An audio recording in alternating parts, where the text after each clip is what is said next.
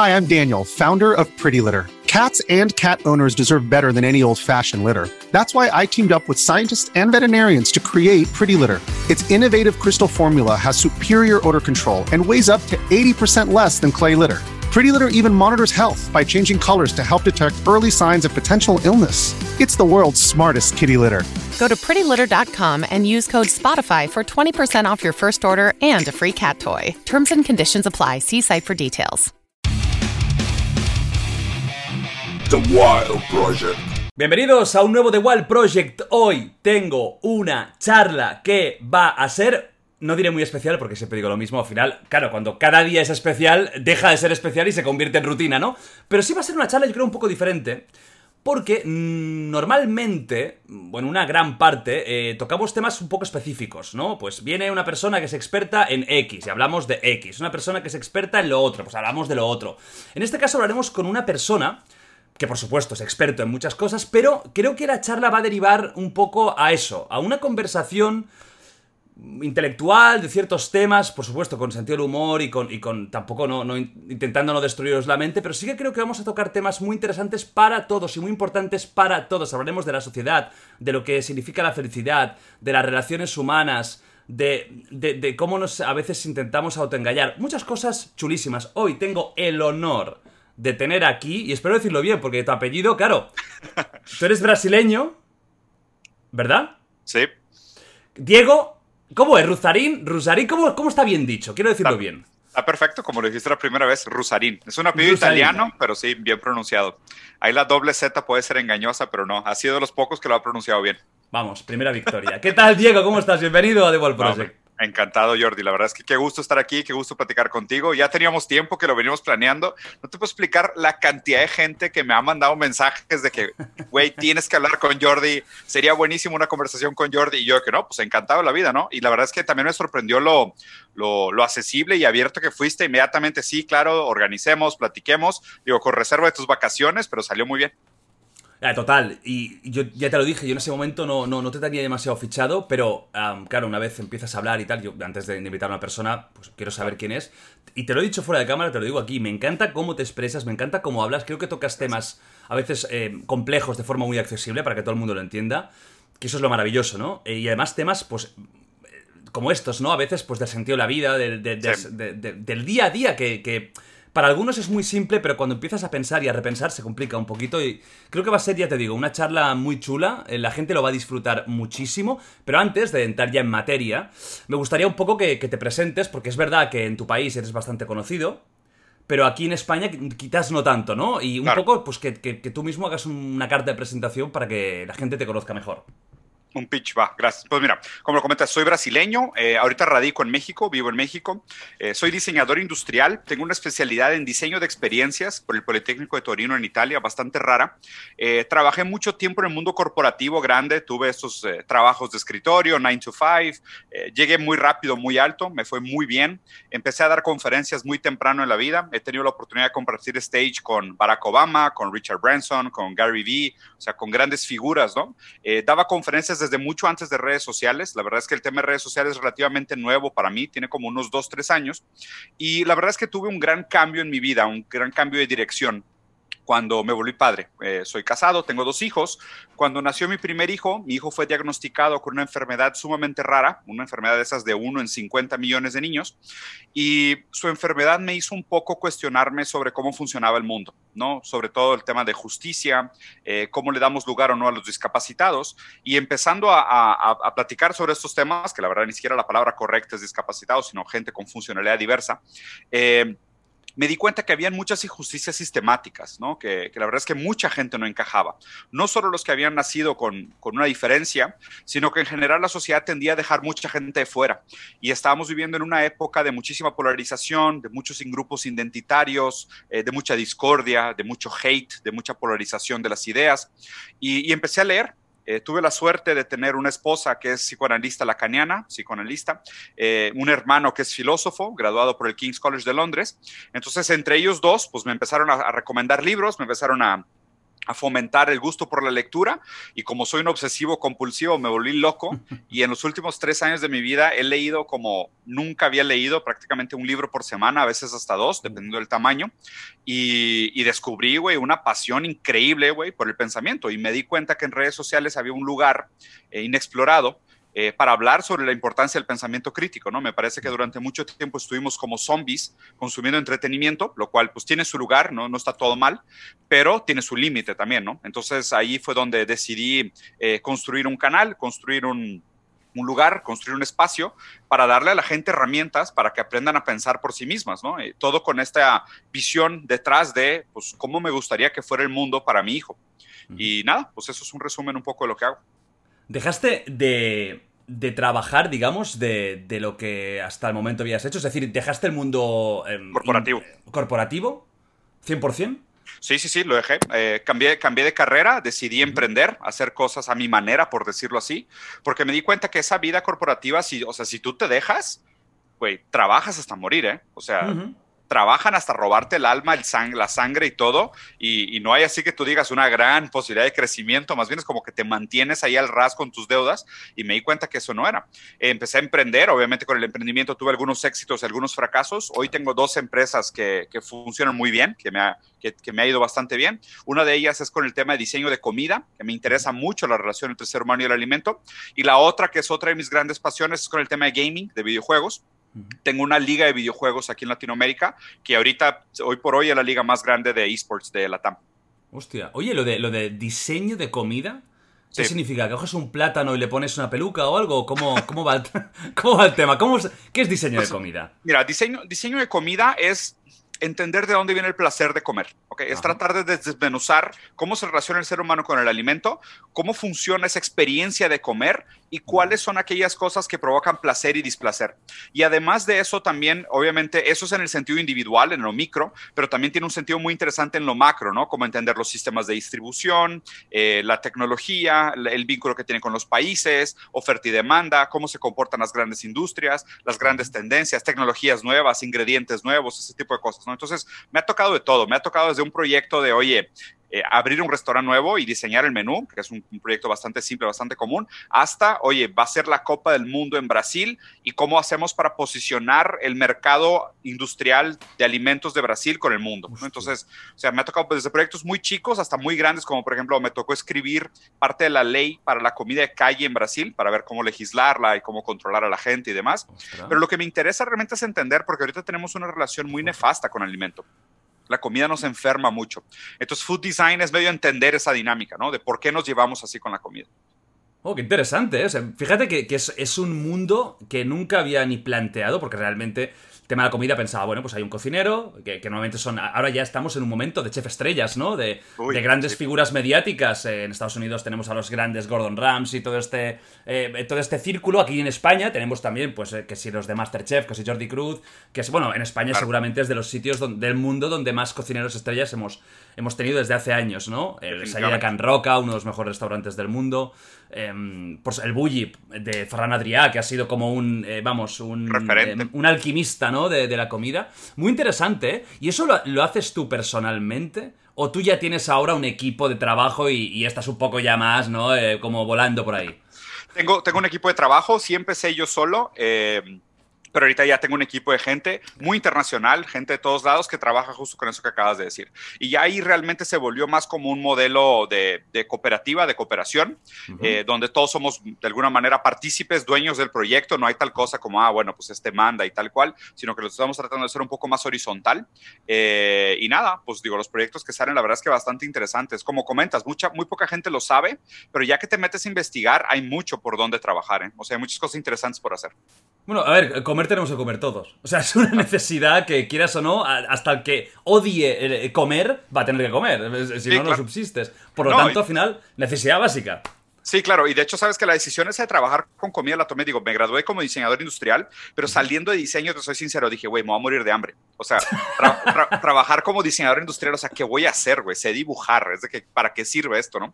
Y cuando me, mudé a Italia, eh, de mochilero, o sea, fui así becado, eh, y fui a buscar, pues, que, me iba a especializar en diseño industrial, ¿no? Y dije, a ver, ¿qué es lo que va a necesitar el ser humano siempre? Y dije, a ver, casa, comida y sexo. O sea, esas tres cosas, buenísimas. esas tres cosas no desaparecen, ¿no? Esas tres cosas van a No ser sé, no sé en qué orden, ¿eh? No sé si es el orden correcto, Sí. podríamos invertir la, la, la preferencia, pero por ahí Ya, estamos, sí. ¿eh? Sí, o sea, pues, he, he vi- he visto, he visto gente desabrigada en la calle sin comida que aún así se da un, se da un, un sexo durante el día. Entonces, sí, defini- definitivamente hay prioridades. Pero lo interesante de eso es que dije, a ver, pues arquitecto no soy, no soy urbanista. El tema de sexo, pues dije, no, o sea, no me quiero dedicar a eso como profesión, no, no bueno, me ahora veo con ahí. OnlyFans, tú sabes que es fácil, ¿eh? Tú mismo aquí con la camarilla, enseñas un poco el culo y venga, vamos allá. Sí, en esa época no existía esa, esa oportunidad, ¿no? ¿Qué, qué, qué mundo tan libre el que vivimos ahora. Pero el caso es que en esa época no existía y dije, bueno, pues comida, ¿no? Aparte venía una comida de una familia italiana que mi abuela nos juntaba todos los domingos a, a cocinar, era un tema muy ritualístico, muy familiar, siempre Oh, me ha qué bueno. gustado. Y dije, ah, pues aquí soy, de aquí soy. Y la verdad es que, o sea, le he encontrado muchísimo tramo, porque... O sea, para darte dos ángulos interesantes sobre el tema de la comida, ¿no? Primero, las cuatro enfermedades que más matan hoy en día tienen que ver con la mala alimentación. Son problemas cardiovasculares, diabetes, Alzheimer y cáncer. Las cuatro tienen que ver con mala alimentación. Todo lo que estamos descubriendo, el segundo cerebro del microbioma que existe dentro del estómago, que modifica nuestra materia física y no solo nuestra materia física, sino que nuestra mente. O sea, la depresión tiene que ver con una carencia de serotonina, dopami- dopamina y al mismo tiempo puede estar vinculado a una inflamación crónica del cuerpo. Entonces, literal, tu cuerpo, o sea, es que no eres dueño de tu cuerpo, es que eres tu cuerpo. O sea, no existe esta distinción entre cuerpo y mente, ¿no? O sea, ya hablando un poquito de filosofía. Y el otro ángulo interesante para hablar del tema de alimentación, que también me parece pertinente para este momento histórico, es que mucha gente dice, no, la sobrepoblación, la, escasez de materia prima, la escasez de, de- de- de alimentos, de recursos y demás. A ver, hoy producimos comida para 10 billones de personas, ¿ok? Y somos 8. Y aún así, 1.2 está en escasez de alimentos. Entonces, no, no hay un problema de escasez de comida, hay un problema de distribución. Hay gente que come demasiado, hay demasiada comida que se tira a la basura, se, está- se especula que es como un 30%. 30% del alimento que se produce acaba en la basura sin nunca haber tocado una mesa. Y aún así tenemos 1.2 de- billones de personas en el mundo que tienen inseguridad calórica. Entonces, esos son dos ángulos interesantes para hablar de comida, que, que- que obviamente mucha gente lo está haciendo, pero fue lo que me motivó a entrar a este tema de, de diseño de alimentos. Lo que has dicho, un 30% es una auténtica barbaridad. O sea, estamos hablando de cifras que si vas al- a nivel mundial, eh, es, es que, bueno, es- eh, podríamos alimentar una gran parte de la, de la gente que, que está malnutrida o desnutrida. A todos, eh, A todos. en el mundo. Claro, el problema es, que aquí ya, ya- a lo mejor ya iremos después un poco más en el tema social y el tema actual de- de- del mundo hoy en Sí. día, que es el, el de hecho de que la utopía no existirá. Yo creo que no existirá nunca, entonces siempre va a tener. Algún, alguna tara vamos a tener por algún lado, ¿no? Y, y- y la historia de la humanidad, de hecho, ha distado de ser perfecta en un. en- en- vamos, en un gran número de, de lugares en el mundo. Vamos a descubrir muchas cositas en este podcast con Diego. Eh, tú eres de familia italiana, pero naces en Brasil, vives en México. sí. Una combinación ahí, ahí buena, ¿eh? Sí, sí, sí, raro. Y de hecho tengo pasaporte italiano también por mi familia, tengo pasaporte brasileño, pasaporte mexicano. Mi esposa es mexicana, mi primer hijo nació en Brasil, casi nació en Singapur, porque en esa época también estaba viajando mucho. Ajá. Y, y el segundo nació aquí en México. Pero he vivido prácticamente en, en todos los continentes, he trabajado definitivamente en todos los continentes. Viajar probablemente me ha dejado más que los libros, ¿eh? o sea, creo que está rom- Mm. romantizada la idea del viaje, eh, pero yo creo que a través de los idiomas, que también me gusta mucho, y, involucrarme con la cultura de otros lugares, es donde más he crecido como persona. Me parece que es una manera natural de quitarte los sesgos de confirmación y desarrollar la empatía. Es realmente viajando y conviviendo con otras culturas, así como inserido, ¿no? Obligado. Entonces, pues sí, he tenido la fortuna de conocer bastante el mundo.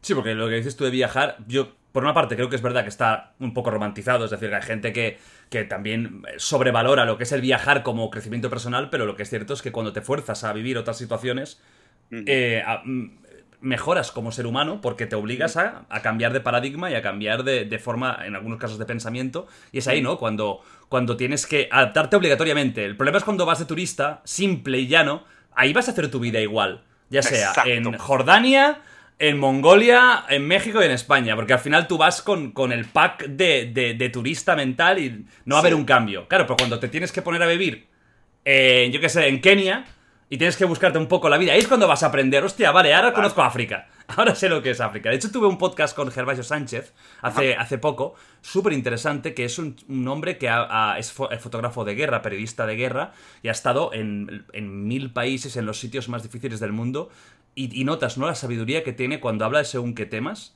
Una sabiduría que está más allá de, los libros y está más allá de todo. Es la sabiduría de, vivir situaciones extremas y mm. vivir en, todos los sitios del mundo. Pero quiero empezar contigo, ya un poco entrando ya en, el tema en sí. Si me, permites, quiero, hacerte una pregunta. ¿Leíste, a Byung-Chul Han? No. ¿No? Porque qué raro, acabas de hacer un argumento de Byung-Chul Han, o sea, tal cual prácticamente letra por letra, ¿no? Que es la diferencia entre el nómada y el turista. Como, o sea, lo expresaste muy bien. la diferencia es que el, turista, a donde va, va al mismo lugar. Y el nómada se mueve del lugar, ¿no? Porque, porque creo que lo que, y justo, eso fue justo mi comentario del por qué no debemos de romantizar el viaje.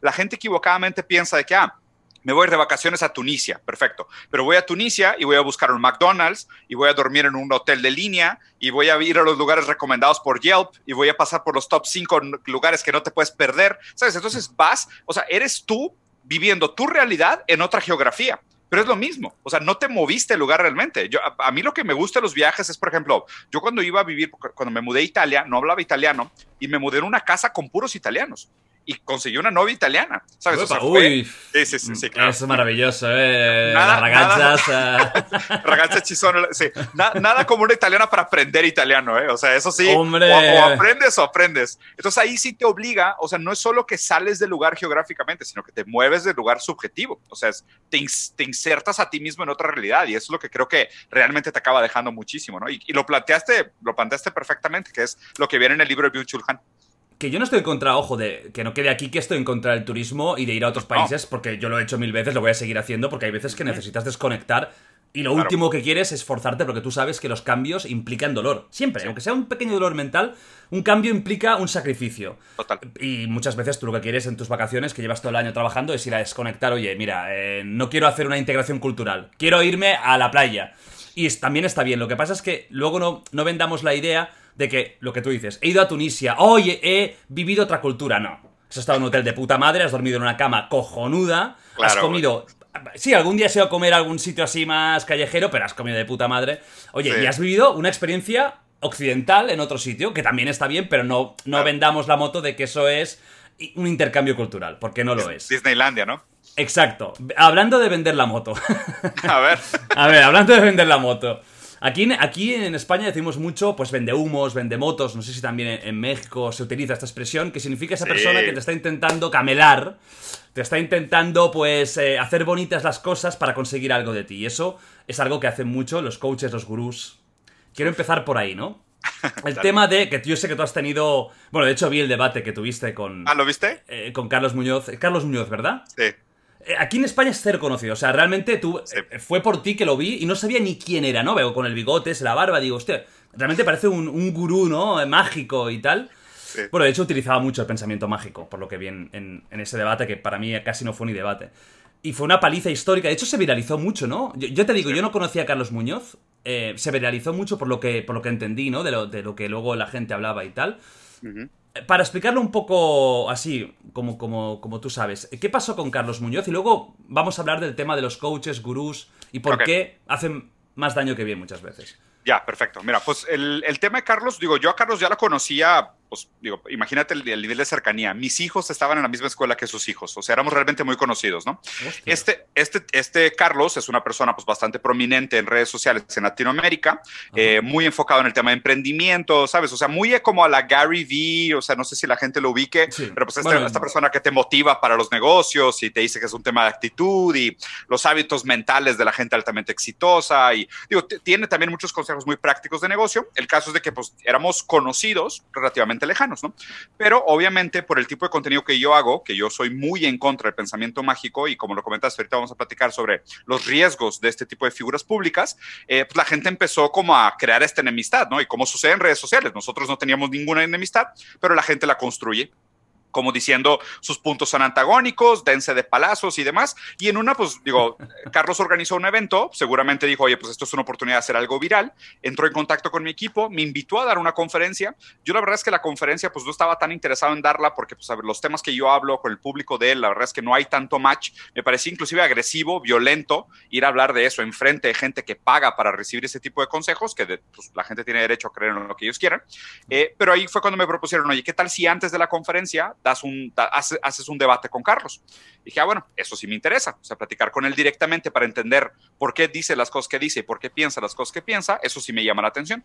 Entonces, total, los equipos se pusieron de acuerdo y organizaron el debate, pero Creo que a diferencia de, de, ti, que tú pues, viste mis videos y fuiste a investigar como de qué habla este tío, eh, pues yo creo que lo que pasó fue que Carlos no, no investigó tanto, ¿no? Sobre lo que, sobre mis opiniones, sobre mis posturas, y yo, yo llegué con una actitud muy conciliadora de vamos a conversar, no, no pasa nada si tenemos opiniones diferentes, más bien esa es la idea de estos foros, que, que podamos contrastar opiniones de manera educada, de manera respetuosa y demás, y, y se volvió pues casi instantáneamente un ataque personal en contra mía y pues yo digo, he entrenado artes marciales toda mi vida, me he roto la nariz N veces, me gusta mucho el box, me gustan mucho las peleas. Entonces, pues cuando, cuando me sentí violentado por primera vez, dije, no, no, no, o sea, yo no voy a tolerar esto, no le voy a dar ni un centímetro de espacio, voy a corregir absolutamente todo lo que diga, me voy a dar la tarea de corregirlo todo lo que diga. Y, y sí, el evento se hizo sumamente viral, porque yo creo que lo que pasó fue que la gente tenía este sentimiento de disconfort contra este tipo de figuras, no contra él personalmente, pero sino contra este tipo de figuras, ¿no? Que a fin de cuentas acaba revelando un problema más grande. Si, esto se hizo viral, no es porque somos yo y Carlos, o sea, se hizo viral porque aquello que se está conversando, aquello que se está evidenciando, revela una realidad que mucha gente comparte. Entonces, me parece que eso fue lo que realmente hizo, hizo viral el evento, ¿no? Y, lo que sucedió fue que después de ahí, o sea, me tenían como, pues, como canelo, ¿no? De que, oye, ahora rompe, ahora, ahora rompe la madre este güey, ahora destroza aquel cabrón, ahora cae este. Y les dije, a ver, a ver, a ver, nunca fue mi intención. O sea, ese Diego violento que vieron salir no es el Diego de todos los días. Me gustaría mantener ese Diego retirado, así como Ryu de Street Fighter, me puse mi mochila y me regresé a la cascada a entrenar. Y te, fuiste, ¿no? Ahí con, con el sol, ¿eh? Que ya se iba y tú eh, alegóricamente también te, va, te vas poniendo, ¿no? Llegando la noche de tu vida. ¿eh? Hostia, la verdad es que si no lo habéis visto, os recomiendo que lo veáis. Está resubido por, por internet. Creo que lo hizo, ¿verdad que lo hizo en su canal y luego lo quitó? Sí, de hecho, o sea, estuvo muy raro. Yo me sentí inclusive un poco abrumado al principio porque llegué al evento, cinco cámaras y estaba en vivo en todos sus canales. O sea, estaba en vivo en Facebook, YouTube, TikTok, Instagram. O sea, lo estaba transmitiendo por su página. O sea, en vivo en todos lados, ¿no? Y estuvo durante prácticamente dos semanas en todos los canales. Se hizo súper viral, ya tenía millones de vistas en todos los canales. Hey, it's Kaylee Cuoco for Priceline. Ready to go to your happy place for a happy price? Well, why didn't you say so? Just download the Priceline app right now and save up to 60% on hotels. So, whether it's Cousin Kevin's Kazoo concert in Kansas City, go Kevin, or Becky's Bachelorette Bash in Bermuda, you never have to miss a trip ever again. So, download the Priceline app today. Your savings are waiting. Go to your happy place for a happy price. Go to your happy price, Priceline. Y él se dio cuenta obviamente que la repercusión para él era sumamente negativa. Imagínate, en dos semanas iba a llegar a ser su video más visto de YouTube. Y su canal tiene años, ¿no? O sea, tiene un millón de followers, creo. Y en, en un par de, días ya iba, iba para ser el video más visto de todo su canal. Entonces tumbaron todo el contenido, lo quitaron, pero pues es internet, ¿no? Salieron N copias por todos lados, inclusive en Pornhub, Xvideos. bueno, te la quieres jalar un poquito y dices, ay, bueno, de hecho, bueno, iba a decir una broma que hoy en día me cancelan cinco veces, pero digamos que fue una, un abuso tuyo que podría estar en según qué categorías eh, imaginativas de, de, Pornhub. Por ahí podría estar, ¿eh? Seguramente estará. Ahí está. yo os lo que recomiendo porque ahí se ven dos formas de pensar. Ya sabéis que yo, bueno, ya lo he dicho en 100 podcasts, yo odio o tengo mucha manía este, esta, estas vendidas de moto, ¿no? De, de, yo no estoy en contra de ser tu propio jefe, de hecho tú y yo lo somos. Claro. Pero el hecho de que te lo, te lo vendan como que es tan sencillo, de, que si mm. haces cinco pasos vas a conseguirlo, de que el dinero... No, no, no, nadie regala nada en la vida y tú lo sabes, Diego. Es muy complicado triunfar en la vida, en lo que sea. incluso a nivel personal es, muy complicado, ¿no? Eh, entonces ahí ves dos formas de pensar. El pensamiento crítico, porque tú de hecho juegas mucho a preguntarle. Y a él lo vas agobiando con las preguntas, porque no tiene respuesta. Te intenta responder de forma vacía, ¿no? Pensamiento mágico, pensamiento crítico. Vale, ¿por qué estás tan, tan en contra de los coach? De... ¿Crees que hay algún tipo de coach que funcione? ¿O mm. los metes todos en el mismo saco? Mira, vamos, vamos a empezar haciendo lo que, lo que se debería hacer, ¿no? Primero un mm. hombre de hierro y luego ya una crítica. El hombre de hierro es tratar de presentar el argumento, en, aunque estés en contra del argumento, en su mejor postura, en su mejor manera, ¿no? Entonces digo, la, la práctica del coaching surge como un apoyo para la decisión de carrera. O sea, para la gente que dice, oye, pues yo no sé qué trabajar, no sé cómo dedicarme, tengo problemas puramente laborales y necesito un apoyo experto, como de un mentor, una persona que me ayude a tomar decisiones en términos de mi vida profesional. Entonces, claro, pueden haber muy buenos coaches, y de hecho, o sea, haciendo el paralelismo del coaching contra la psicología, por ejemplo, porque el problema del coaching es que poco a poco ha integrado la vida personal en la vida profesional. Y esto no es culpa del coaching, esto es culpa del momento histórico en el que estamos viviendo, neoliberalismo, capitalismo tardío, tú dile como quieras, ¿no? Pero es esta época de la hiperproductividad, donde todo el tiempo se espera que el ser humano sea productivo 24 horas al día, 7 días a la semana. Entonces el coaching, como se encargaba de la vida profesional, pero cada vez más todo lo que hace en tu vida privada afecta o está alineado con tu vida profesional, pues entonces es, oye, usa la inteligencia emocional para ser más productivo. Eh, estudia esto en tu tiempo libre para subir tu sueldo. ¿Sabes? Entonces instrumentalizan toda tu vida humana en nombre de tu vida productiva. Entonces el coaching rápidamente se metió a territorios de psicología.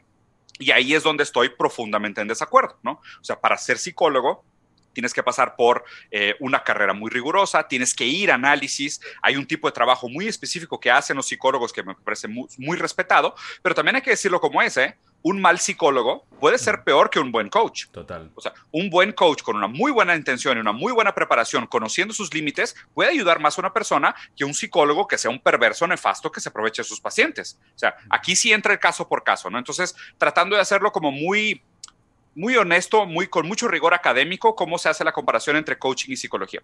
Ahora viendo el lado negativo, las repercusiones negativas que puede tener el coaching. El coaching para mí no es el problema. El coaching para mí es un síntoma del problema. El problema es nuestra relación con el trabajo. Es este burnout colectivo que estamos sintiendo, esta incapacidad de mejorar en la vida, las pocas oportunidades reales que existen, que es como tú muy bien lo dijiste.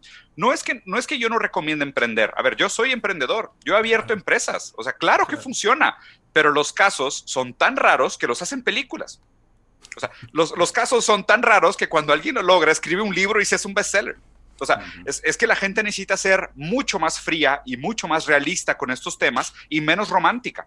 Lo que me preocupa, exactamente igual que tú, de estos vende humo, de estos vende motos, de estos coach, es que te lo hacen ver como todo muy simple, ¿no? Y, y a mí la verdad es que me truena las pelotas cuando dicen este tipo de cosas. Todo es mental, ¿no? Eh, si quieres, puedes. Eh, visualízate y lo lograrás. Cinco pasos, ¿no? O sea, come almendras y vas a ser un CEO exitoso. Como que, por Dios, yo, no. yo, me he visualizado con Scarlett Johansson muchas veces y aún no lo he conseguido. Scarlett, si estás viendo esto, estoy ahora mismo, espera, te estoy visualizando, ¿de acuerdo? Te espero. Vale, no lo digo por si a lo mejor funciona. Diego, a lo mejor somos tú y yo unos radicales y estamos perdiendo oportunidades en la vida. A lo mejor no nos hemos visualizado lo suficiente, ¿no? Claro, tengo que pensar más. Claro. Y, ahí es lo que me preocupa mucho, porque digo, no me sé las, estadísticas yo en España, pero en México es un 2% el porcentaje de éxito de los emprendedores. 2%. Y la movilidad social está en 8%. O sea, la posibilidad de que tus hijos tengan una mejor calidad de vida que tú es de 8%. O sea, ¿por qué, ¿por qué no platicamos de eso mejor? Claro. O sea, yo, yo encantado de platicarte de todas las estrategias que usé para fundar mi empresa, para levantar capital, para conseguir negocios, para comercializar, pero lo que quisiera es que una persona que a lo mejor viene en una situación vulnerable, antes de pedir un préstamo y tratar de emprender, que sepa que sus posibilidades de fracaso son de 98% y las probabilidades de que sus hijos tengan una vida mejor es de solo 8%. O sea, esas son las conversaciones que me gustaría tener y menos de este romanticismo ideológico, que es prácticamente una religión del emprendimiento, ¿eh? Y lo que me preocupa es ese brinquito que ya hacen de mm. eh, queremos enseñarte algo a prácticamente son unos gurús. O sea, se vuelven se vuelven teológicos, es la gente gritando y golpe en el pecho y sabes, o sea, se vuelve una secta. Eso, eso es lo que me preocupa. Si te has fijado, ¿no? Que en los últimos años está pasando el concepto. Porque la figura del mentor en Estados Unidos era muy típica. El mentor es esa persona que tenía a, a, gente más joven a su cargo y que les enseñaba un poquito, los guiaba, ¿no? Pero ahora fíjate que se está pasando y se está convirtiendo en algo dogmático. Ahora ya no son ya no son tanto buenos consejos que todo el mundo puede dar buenos consejos. Tú, yo también podría explicar cómo lo he hecho y cosas que desde luego hay cosas de sentido común. Hombre, sé constante. Pues ya te digo yo que te va a caer mejor que no serlo. Es que claro, son cosas que dices tú, fantástico, muy bien. Pero el problema es que fíjate que se están convirtiendo en dogma ya. Tenemos ciertos ya gurús que lo que dicen es así porque es así. Ya no hay un pensamiento crítico, ya no hay una, un, un, intentar ver por qué ha funcionado. Simplemente es, oye, esto es así porque es así. Y mira, y me encanta cómo lo planteas, Jordi. ¿Por qué? Porque si tuviera más, más trasfondo de realidad, sería más parecido a una ciencia. Como tiene menos trasfondo de realidad, es más parecido a una religión. ¿Ok? O sea, ¿a, qué me refiero con esto? Que si fueran cierto que existieran estas posibilidades de emprender y llegar a la buena vida y ser como Elon Musk en unos 10 años, pues, pues lo tratarían más como una ciencia cierta, con hechos, con datos, con consejos, con estadísticas. Pero como la realidad está tan completamente separada de los consejos, los consejos tienden a, a verse más como teología. Es que no, el problema es que no crees. El problema es que no crees en ti. El problema es que no te has visualizado. No, no, no. El problema es que estadísticamente no, o sea, la gente no lo logra. La gente es que, o sea, el problema es que estadísticamente los privilegios estructurales son los únicos que garantizan la riqueza. El problema es que las 600 familias más ricas de Europa siguen siendo las mismas hace 400 años. O sea, es, ese es el problema. El problema no es que no me lo he visualizado lo suficiente, pero por favor, ¿sabes? Entonces me parece que, obviamente, mientras más el discurso se vuelve un discurso teológico, dogmático, sectario, quiere decir que la realidad y las oportunidades reales son cada vez menores, porque tienen que exagerar la venta. Te tienen que vender la moto cada vez más bonita porque la moto cada vez más deja de existir. O sea, esa es, esa es la relación directa que existe entre esas dos cosas, como lo planteaste. Hay un punto muy importante, y es una cosa que te he escuchado a ti que me encanta, que es la positividad tóxica. Y es algo que me parece fundamental, porque a lo mejor hay gente que te puede escuchar ¿no? Con lo del tema del 98% de fracaso y decir, eres un cenizo, eres muy negativo, eh, no das ánimos a la gente para que prospere, porque es, es, lo que te pueden atacar un pensamiento así, en plan, estás hundiendo a gente que tiene ilusiones y ya no va a hacer nada en la vida porque no se va a atrever. Pero vender al contrario ese positivismo eh, tóxico, que me gustaría que explicaras bien, ¿no? ¿Por qué para ti ese positivismo actual eh, es, tóxico, ¿no? Mm.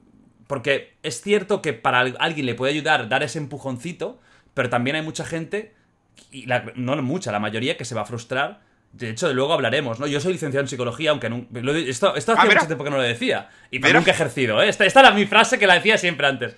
Soy licenciado, pero nunca he ejercido. Es verdad, nunca he ejercido. espero, creo que nunca voy a ejercer. Pero sí que es cierto que te da unos, ciertos conceptos y unas ciertas ideas, ¿no?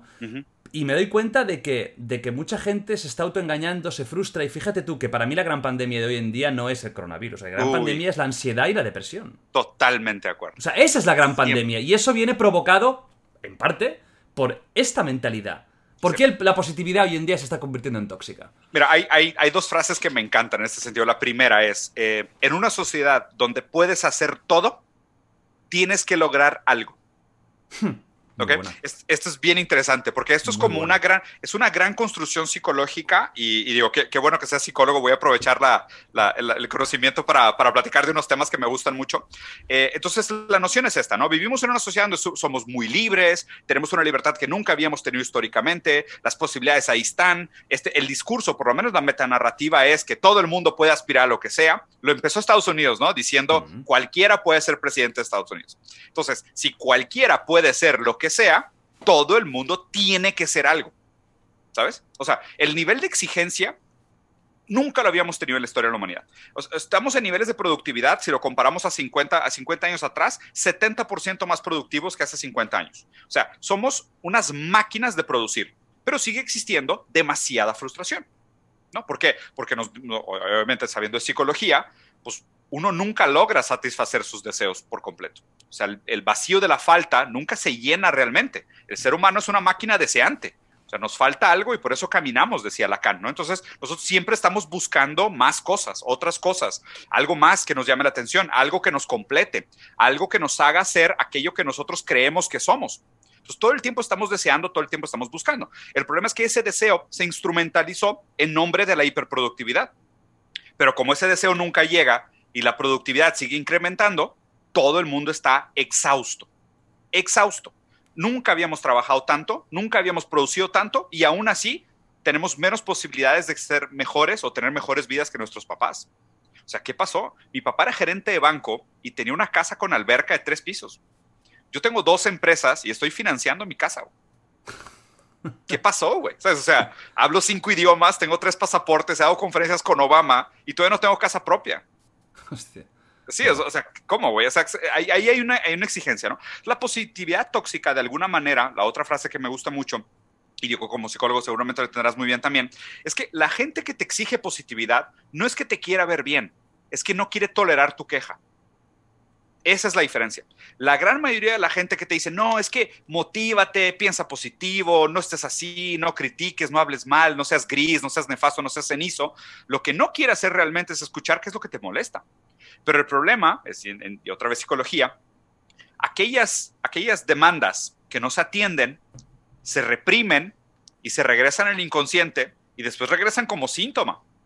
Entonces, si no le damos lugar a las quejas individuales y sociales, no desaparecen.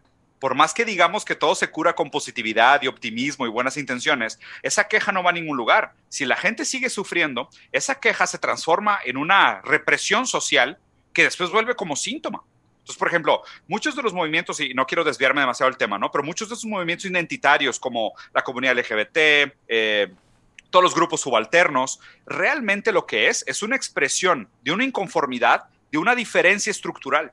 Pero al no atenderse, se vuelve una demanda por identidad.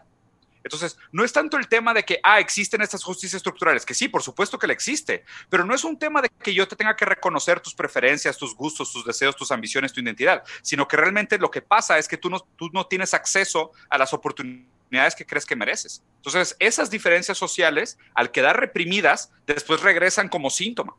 Entonces, eso es lo, es lo complicado de la, de la, positividad tóxica. La positividad tóxica no es que, que se espere que seas optimista, es que quieren que te calles.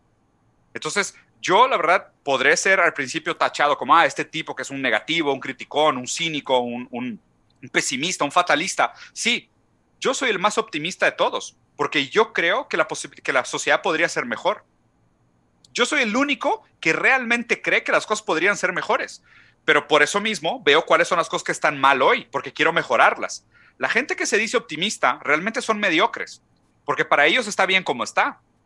¿No? No quieren cambiar demasiado, sí, te quejas, pero estás bien, ¿sabes? Entonces, ese, ese optimismo tóxico realmente es una mediocridad impresionante disfrazada de defensa del status quo cuando el pesimista o el crítico es el único que realmente cree que el futuro podría ser mejor. Entonces, esa es, esa es mi defensa en contra de la gente que me, que me, que me tacha en negativo. Claro, para la gente que esté ahora, que a lo mejor confunda un poco conceptos, que cuando estamos hablando aquí de positividad, de optimismo, no estamos hablando de personas de caracteres individuales. Yo creo que la mentalidad buena en la vida es ir para adelante y, intentar pues sonreír más que estar todo el día enfurruñado, ¿no? Construir. claro, al final, aquí estamos hablando yo creo que más de conceptos filosóficos de identidad social incluso, ¿no? Sí. Pero por supuesto, yo creo que nadie quiere que la persona esté todo el día...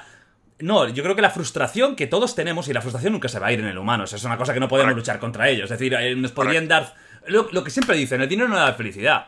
Y luego cuando tienes dinero te das cuenta de que es puta verdad. Y dices, hostia, pues ya ahora tengo tanto. Vale, pero aún me sigue Ahora no estoy feliz por eso, o no estoy feliz. Ahora me, jodo por esto, ahora por lo otro. Siempre va a pasar eso. Entonces, eso es una cosa, pero la otra es que nosotros individualmente sí que es cierto que, hombre, la, vida como se tiene que, encarar es con fuerza, con ganas y con energía. No, no podemos estar, pues, hundiéndonos constantemente. Pero es cierto de que eh, eh, has dicho una cosa súper interesante, que es el tema de los grupos sociales minoritarios, ¿no? Eh, em, la contestación que tienen hoy en día, ¿no? Los contestatarios que están. yo creo que aquí tenemos una clave, que es que somos una tetera. Tenemos una sociedad actualmente que es una tetera hirviendo. Y eso peta por, peta por varios sitios. O mira lo que ha pasado en La Palma, el tema del volcán. Al final la Tierra va aguantando, pero hay un momento que empieza a salir por diferentes lugares. Estamos en esa situación, ¿no? La sociedad está, apretada. Yo me doy cuenta y muchas veces hablo de, por ejemplo, ahora que hay mucho stream. Y cuando veo a los streamers 7, 8, 9 horas cada día, de lunes a domingo.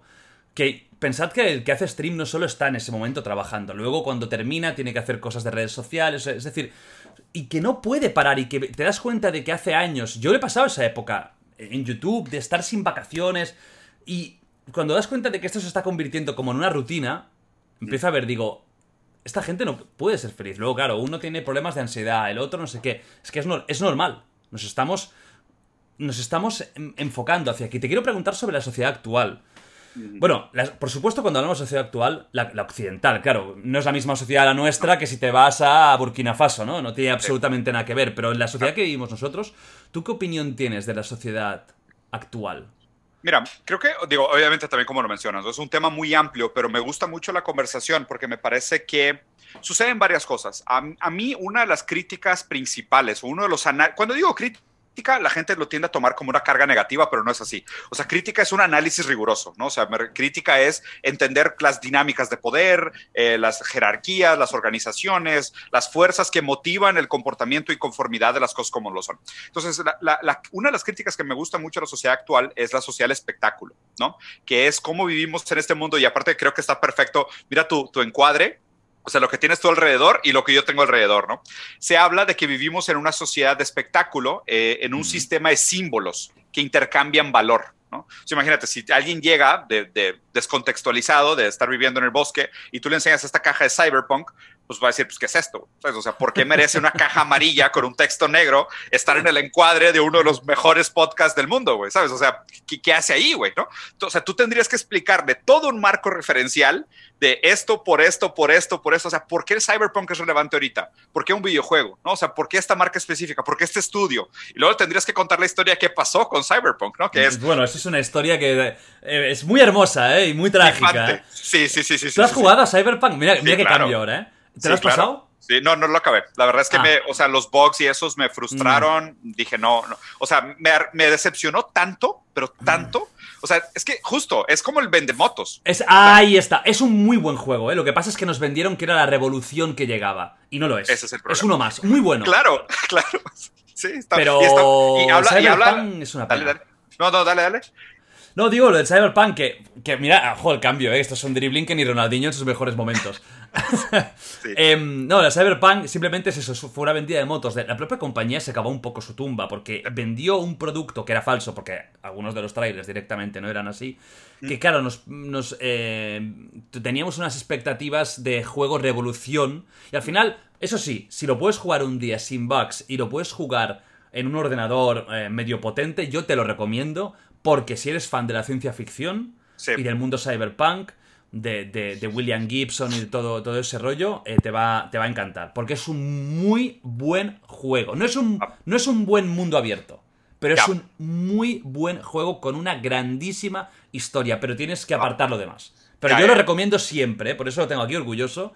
Podría haber sido mejor, infinitamente. Pero es tiene cosas muy buenas. Bueno, que nos hemos desviado totalmente. No, no, no. no y aparte, y Hablamos del simbolismo, ¿no? No, no, pero y es, y es un muy buen ejemplo. No, creo, no creo que queda tan, tan desviado como, como lo mencionas. ¿Por qué? O sea, lo primero, ¿no? Hablábamos de esta noción de, de los coaches, los vendehumos, los vendemotos. Vivimos en un momento histórico donde el marketing de alguna manera lo que hace es prometer de más y entregar de menos. ¿okay? Esta, esta es la sociedad del espectáculo. O sea, la sociedad del espectáculo es que la promesa, el orden simbólico de las cosas, el valor simbólico de las cosas siempre es mayor que su realidad, ¿no? De hecho, es su realidad. O sea, el, el, juego es, el objeto es, lo que compras es aquello que se dice, aquello que se pinta, aquello que se conoce y no la cosa en sí misma. This episode is brought to you by Reese's Peanut Butter Cups. In breaking news, leading scientists worldwide are conducting experiments to determine if Reese's Peanut Butter Cups are the perfect combination of peanut butter and chocolate. However, it appears the study was inconclusive, as the scientists couldn't help but eat all the Reese's. Because when you want something sweet, you can't do better than Reese's. Find Reese's now at a store near you. O sea, la cosa en sí misma ya es casi irrelevante, ¿no? O sea, es, digo, pues, ¿qué importa el, el, juego en sí? Claro, es un buen juego, tiene una muy buena historia, seguro tenía muchas dinámicas muy interesantes, muy innovador en muchos sentidos, pero su historia, su espectáculo, su, su fuera del mundo, o sea, su metanarrativa, ya es infinitamente más grande de lo que el juego pueda tratar de ser, ¿no? Y empezó desde la sobrepromesa. Y luego los fracasos, los fraudes, las mentiras, o sea, ya la historia quedó mucho más grande que el objeto en sí. Y de hecho creo que justo estamos viviendo en ese momento histórico de la sociedad, donde, a ver, o sea, nosotros somos avatars de personas. O sea, es, digo, la gente no nos, digo, qué lástima, ¿no? Pero la gente no nos conoce realmente. Bueno, depende de quién, ya está bien, ¿eh? Claro, sí, claro. Sí, sí, sí, claro. Pero la gente se hace una idea de nosotros, ¿no? o sea, yo los escucho, yo, yo, yo te he visto en podcast, yo he visto tus videos, pues me hago una idea de ti pero pues esa idea de ti, la congruencia o no que pueda tener contigo, pues es, muy cuestionable. Y además deja tú, ¿qué pasa contigo mismo cuando te cuestionas qué eres versus ese avatar que la gente te ha construido? Entonces, por ejemplo, en la social espectáculo se habla de que muchas de esas figuras públicas, cuando ya llegan a un nivel demasiado grande, inclusive pierden autonomía sobre su propia identidad. ¿no? Y llegan a estos quiebres, como por ejemplo Britney Spears, ¿no? Que es de que, oye, ¿qué pasó con Britney? Bueno, es que Britney no era dueña ni de su propia vida. Y a un nivel literal. O sea, su Total. papá le controlaba su dinero, su imagen le pertenecía al público, y pues eso psicológicamente tú lo sabes, te puede llevar a un brote psicótico, ¿no? Entonces, hay muchos ejemplos de cómo la sociedad crea este espectáculo y el espectáculo reemplaza la realidad. Y después la realidad no tiene ninguna fuerza para defenderse del espectáculo. ¿Tú crees que estamos viviendo ya en un episodio de Black Mirror? No solo eso, Matrix. O sea, a ver, Estamos directamente Ma- ya, ¿no? sí, sí, claro. O sea, Matrix en el sentido, mira, a ver, o sea, está raro, ¿no? Porque Matrix, inclusive en la, en la primera película, sale el libro de Baudrillard de Simulacra y Simulation, ¿no? Simulation y Simulacra. Que es el libro que inspiró a las hermanas Wachowski a escribir la, la- el guion original de, de Matrix, ¿no? Aunque Matrix también, digo, puede ser analizado de muchas maneras. Una, Sí. Es una historia que me encanta. Y tiene muchas para referencias mucho. de, de mucho. Sí. Para mí, tengo que decir una cosa, lo dije el otro día. Para mí es la, la- la única buena, ¿eh? A mí las otras dos. La uno. uf, Sí, la- me, cuestan, me cuestan. Creo que de- quiero- quisieron ser demasiado pretenciosas con la historia que tampoco daba para tanto. Uy, estoy totalmente de acuerdo contigo. Totalmente Pero la primera es una obra maestra, indiscutible. Sí, sí, sí, sí. Y aparte, do- dos cosas que me parecen interesantes. De hecho, estoy preparando un video para hacer análisis de las películas de las primeras tres originales en preparación para la nueva, ¿no? La que va a salir, que es la Tengo 4, miedo. que, que me... que- sí, igual, güey. Yo también, pero la voy a ver porque amo a Keanu Reeves demasiado, no puedo no, no, bueno. verla. Sí, Que no dices, sí. Dios, Sí. Cyberpunk, eh, Sí, eh, John no, Wick, no, o sea, cuidado, estamos hablando de un puto ídolo. O sea, incluso. Speed, in- incluso Speed 2. Eh, Speed 2 Güey. sería él también. La 1 era, es, Speed es 2. buenísima. La del barco la era él también, ¿no? La 2 no me acuerdo si es él. La 1 sí estoy seguro que es él, la 2 Sí, ya no estoy seguro. Sí. Pero bueno, dos cosas interesantes. Primero es que el escritor del libro, Simulation Simulacra, odió la película Matrix. O sea, su libro fue inspiración para la película y él detestó la película. O sea, él dijo, no, o sea, la hicieron tan mal, o sea, sacaron tanto de contexto lo que traté de decir que perdieron el punto, ¿no? Y lo otro es que Matrix, la verdad, la verdad, la verdad, el análisis más pertinente que he encontrado de los muchos que he leído es que realmente la película de Matrix se trata de la transición que hace una persona transexual. Sí. ¿sí?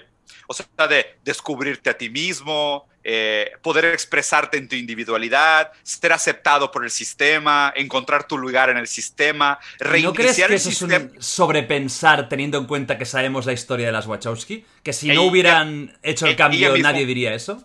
Ella mismo lo dijo. ¿Sí? Sí. Bueno, yo también las Wachowski a veces hacen cada declaración que yo ya al final no sé qué creerme y, y qué no. Claro. que, a Bueno, ver, todo- al final eso todo es interpretativo. Como decía Ortega y, Sí, y Gasset, al final son perspectivas y depende de dónde mires, eh, ves una cosa u otra.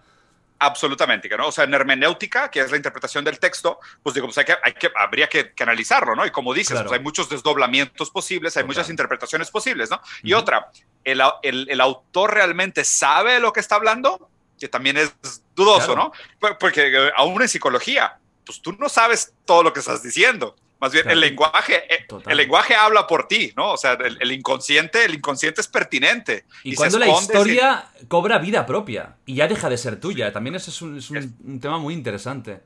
Claro, es apropiada por la gente, ¿no? Es apropiada Claro. por el autor, porque la obra artística se pudiera argumentar que se da justo en este vínculo entre el creador y el receptor.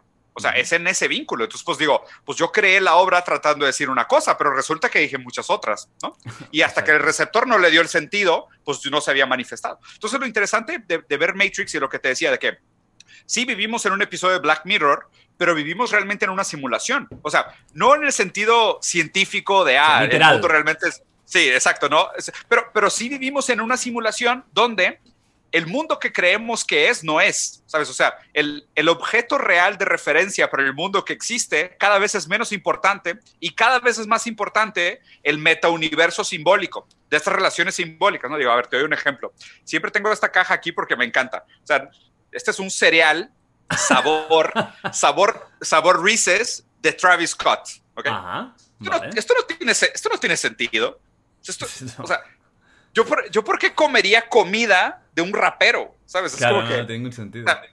es un cereal que es una protocomida del sabor de un chocolate, que es una marca, con la cara de un rapero.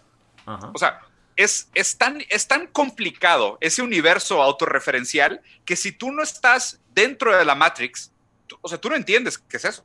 Sea, eso es, No. eso es, una, es una completa obra de ficción, ese serial. ¿ok? Entonces, el, el mundo en el que vivimos de alguna manera es una simulación por eso, ¿no? O sea, tú hazle una pregunta a una persona de que, oye, ¿conoces París? Sí, claro, París, la Torre Eiffel, les Invalides, el Louvre, los, los escargots. Oye, ¿y has ido a París? No, no, nunca he ido a París.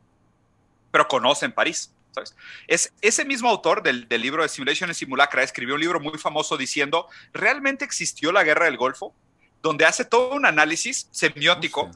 De todas las historias que se contaron sobre la guerra del Golfo y la relación entre las noticias, el espectáculo, lo mediático de la guerra del Golfo y el evento real de referencia. Eh, gente, no os preocupéis, ha habido un corte, eh, se me ha ido el internet. Fíjate que hablando de esto, ¿no? De la simulación de Matrix, y me falla el internet. Esto no me falla. Aquí ha habido una. un- un- bueno, un claro eh, saboteo por parte de quien está controlando esto, de la realidad absoluta, que no ha querido que digamos las verdades. Pues vamos a decirlas. Estamos por el tema de la guerra del Golfo. Un poco, em, yo creo que ya entrando en terrenos de qué es lo real, ¿no? ¿Qué es la realidad en sí, ¿no?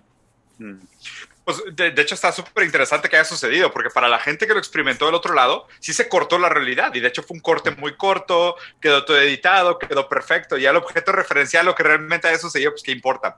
Y, y ese mismo autor hizo una crítica bien interesante a lo de la guerra del Golfo, como diciendo, ¿realmente sucedió la guerra del Golfo? Y a ver, y no es esta posición relativista, simplona de, ah, a lo mejor no sucedió absolutamente nada, lo simularon. No, sino que lo que pasa es de que nosotros ya no somos capaces de tener una noción real de lo sucedido, porque todo lo sucedido está mediado por la sociedad del espectáculo. O sea, todo lo vemos en la tele, lo vemos en video, tenemos un marco referencial de signos y símbolos de lo que son los rehenes, eh, lo que son las negociaciones, lo que son los terroristas, lo que son los misiles, y eso nos constituye un filtro con el cual entramos en contacto con la realidad. Entonces, digo, la verdad es que no podría ser ejemplo más perfecto nuestros fondos. O sea, no hace sentido nada de esto sin un marco referencial de Claro. anime, manga y videojuegos. Igual el tuyo. Hay un tema, eh, Total. por cierto, qué buen gusto, qué buen gusto con Evil Within, ¿eh? Evil Ah, Within es es- un juegazo. Los dos, eh, me gustan mucho los dos. Son diferentes, cada uno Uy. tiene su rollito, pero, pero son, Sí. es una saga que no es muy famosa. Pero A, los, a los que nos gusta el terror y tal, yo lo recomiendo siempre. Además que te toca mucho el tema de la simulación, ¿no? De, de, de Sí. qué es la realidad. Juega mucho con ese concepto de... Claro. de- ¿Eres fan de terror? Mucho, muchísimo. ¿Neta? Muchísimo. No mames, muchísimo. mira, mira, mira esta joya que tengo por aquí, digo. No sé si lo voy a sacar sin destruir todo mi librero, pero tengo... ¿Me sacas el Necronomicon ahora? No, ese no, pero ve, tengo la obra completa de H.P. Ah, ah, pues mira, hablando del Necronomicon, el Lovecraft, hombre, por favor. Genio y figura absoluto, o sea, le debemos muchísimo. eh, Sí. El terror moderno, ese terror cósmico, ¿no? Ese terror de, de- de lo- de lo desconocido. Bueno, de hecho, si te gustan los videojuegos, tienes a Bloodborne, que Bye. para mí es uno de los Jordi. mejores juegos de la historia, que bebe, eh, vamos, juego 100%. favorito. ¿Sí? Es mi juego favorito. No, no, no, no, no, pero no, no se diga más. O sea, Bloodborne es una obra, es una obra de arte, Bloodborne. O sea, para la gente que no lo ha leído, y de hecho creo que justo, o sea, a ver, así tratando de hacer el, el leadway para cambiar de asunto, ¿no? Estamos hablando de esta social espectáculo. Sí. Y de hecho, Lovecraft tiene una frase que me encanta que decía: el sentimiento humano más fuerte es el miedo. Y el miedo más fuerte es el miedo a lo desconocido. O sea, por eso nos da tanto pánico esta idea de, ah, ¿qué es la realidad? ¿Qué es lo que realmente está sucediendo? ¿Quiénes somos? ¿Qué estamos haciendo aquí? Y, y estos autores como Lovecraft en, en- en- de este lado del mundo, Junji Ito en Japón, que juegan con este sentimiento de absoluto desconocimiento y desconexión con la realidad. O sea, te, te hacen chocar con estos entes cósmicos que son infinitamente poderosos, o una narrativa que no tiene sentido, o te desploman la noción de bien y mal, ¿sabes? O sea, por ejemplo, también como, no sé si viste las películas de Hellraiser, de Clive Baker. Sí. Te, te juro que te iba a mencionar a, a- a Clive Barker. A ver, te lo juro, a eh, ver, porque a ver, es- ¿te escucho? es porque me parece que. No, no, o sea, te lo iba a mencionar porque precisamente creo que es uno de los grandes discípulos modernos de, de Lovecraft. Mm. Adquiriendo pues ese folclore, modernizándolo, pero sigue siendo lo mismo, ¿no? Eh, Sí, sabemos que hay algo cerca que no conocemos, que no vemos, pero que está ahí acechando. Es un poco la- el jugar con, con ese miedo. Con ese desconocido, ¿no? Y De hecho, Clive Barker tiene un videojuego clásico que se llama Undying, creo, si no me Por equivoco. supuesto, Que es un clasicón supuesto. de, que de, los, de, de la época de hace a lo mejor 20 años o más, que es un Sí. gran juego de terror. Luego hicieron uno Es- que se llama algo de. Jericho, que creo que lo Sí. hicieron unos españoles, que quizás no es tan redondo, pero el Undying es un juegazo espectacular. No, sí, estoy, estoy de acuerdo contigo. Aparte, a mí me encantan esas cosas. Yo soy fan, fan, fan. Ahora va a salir el fanboy Diego de, de Games. Pero sabes que, por ejemplo, el tema, del terror, el tema del terror siempre me ha gustado mucho. Y sobre todo Clive Baker, porque, a ver, Clive Baker también poniéndolo en contexto, ¿no? Es una persona cuya sexualidad siempre fue muy controversial. Eh, él siempre fue de alguna manera un subalterno. Y me parece que, digo, para la gente que, leve spoiler de, de la película de Hellraiser, ¿no? Principalmente la 1. Se trata de un personaje que encuentra una caja y esta caja misteriosa, al ser abierta, abre un portal con un infierno eh, donde existen estos seres que tienen invertido o tienen volteada la idea de placer y dolor. Entonces, para ellos, todo lo malo es bueno y todo lo bueno es malo. Que de hecho, por cierto, hay un capítulo buenísimo de Rick and Morty que se burla de eso, que también es una maravilla. Pero el caso es que estos, estos personajes gozan, o sea, gozan en el sentido psicológico Claro. del dolor, ¿no? O sea, gozan del dolor, gozan del sufrimiento, gozan del odio. Lo malo es bueno, lo bueno es malo. Entonces, ahí lo más interesante para mí de Clive Baker, de esta, de esta película, es decir, a ver, ¿por qué está mal que a alguien le guste el dolor? O sea, si es autoinfligido, o sea, sí, sí, porque el personaje principal poco a poco va cayendo en seducción y dice, oye, pues a mí también me gusta el dolor. ¿Sabes? O sea, a mí también me gusta que me ahorquen, que me den una nalgada, que me, que me arranquen un pedazo de piel. Digo, ya se pone terror, ¿no? Pero pues Claro. lo que, la, crítica, la crítica real de Clive Baker es decir, aquí existe un pequeño espacio psicológico subalterno que es gente que disfruta del dolor. Y Clive Baker lo que hace es traerlo a lo normal. ¿Sabes? O sea, traerlo al mundo de lo aceptable. Entonces, cuando metes esto que es no aceptado al mundo de lo aceptable, se hace el choque del terror. O sea, el choque del terror es justo esto de, oye, pues yo no sé cómo sería tener un hijo que sea sadomasoquista. O sea, yo no sé cómo lidiar con eso, ¿no? Y de alguna manera, o sea, de hecho también mucha crítica que sufrió la, la, la comunidad LGBT es que se les acusaba de ser sodomitas. O sea, de decir que lo que ellos hacían era un tipo de gusto por el disgusto. O sea, que er- era como, yo desde acá no puedo entender cómo un hombre pueda recibir placer al ser penetrado por otro hombre, entonces yo lo voy a, yo lo voy a catalogar como sodomita. ¿no? Cuando realmente es no, o sea, si una persona constituye esto como placer y lo vive de una manera placentera, pues para él es algo placentero, ¿no? Lo, terrorífico es integrar esta nueva versión del placer a la normalidad. Entonces me parece que, o sea, el trabajo de Clive Baker es un trabajo genial, brillante, y muchas historias de terror se tratan de eso, de normalizar o tratar de contextualizar una visión alterna o externa del mundo a la normalidad. Y ahí es donde la gente dice, no sé qué hacer con esto, ¿sabes? O sea, no, no sé cómo lidiarlo, incorporarlo en mi realidad. Por eso el terror se me hace un género tan interesante. Fíjate que hay una película bastante, bueno, relativamente moderna que habla precisamente de eso y es, es perfecto, ¿no? El ejemplo que es la de Déjame salir. Que A creo ver, que en inglés a es. Get Out. Get Out, la de la de la del chico negro que tiene una novia Ah, blanca. uh. Creo que es Get Out, como se llama en inglés. Sí, sí, sí, que es juega con eso. Es, es un- al final es un choque de, de- de identidades, una crítica racial importante. Luego Claro. lo lleva al terreno del terror, pero eh, no deja de ser una crítica social precisamente de este choque de, de realidades, ¿no? Y es eso lo que provoca la, la- la- la extrañeza. Luego hicieron This Is Us, creo que es, que, que es otra película del Eh. mismo director, que a mí, a mí no me mató.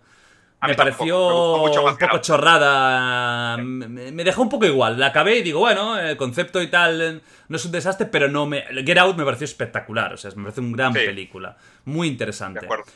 ¿Viste, Claro, pues ¿viste esto- Color Space?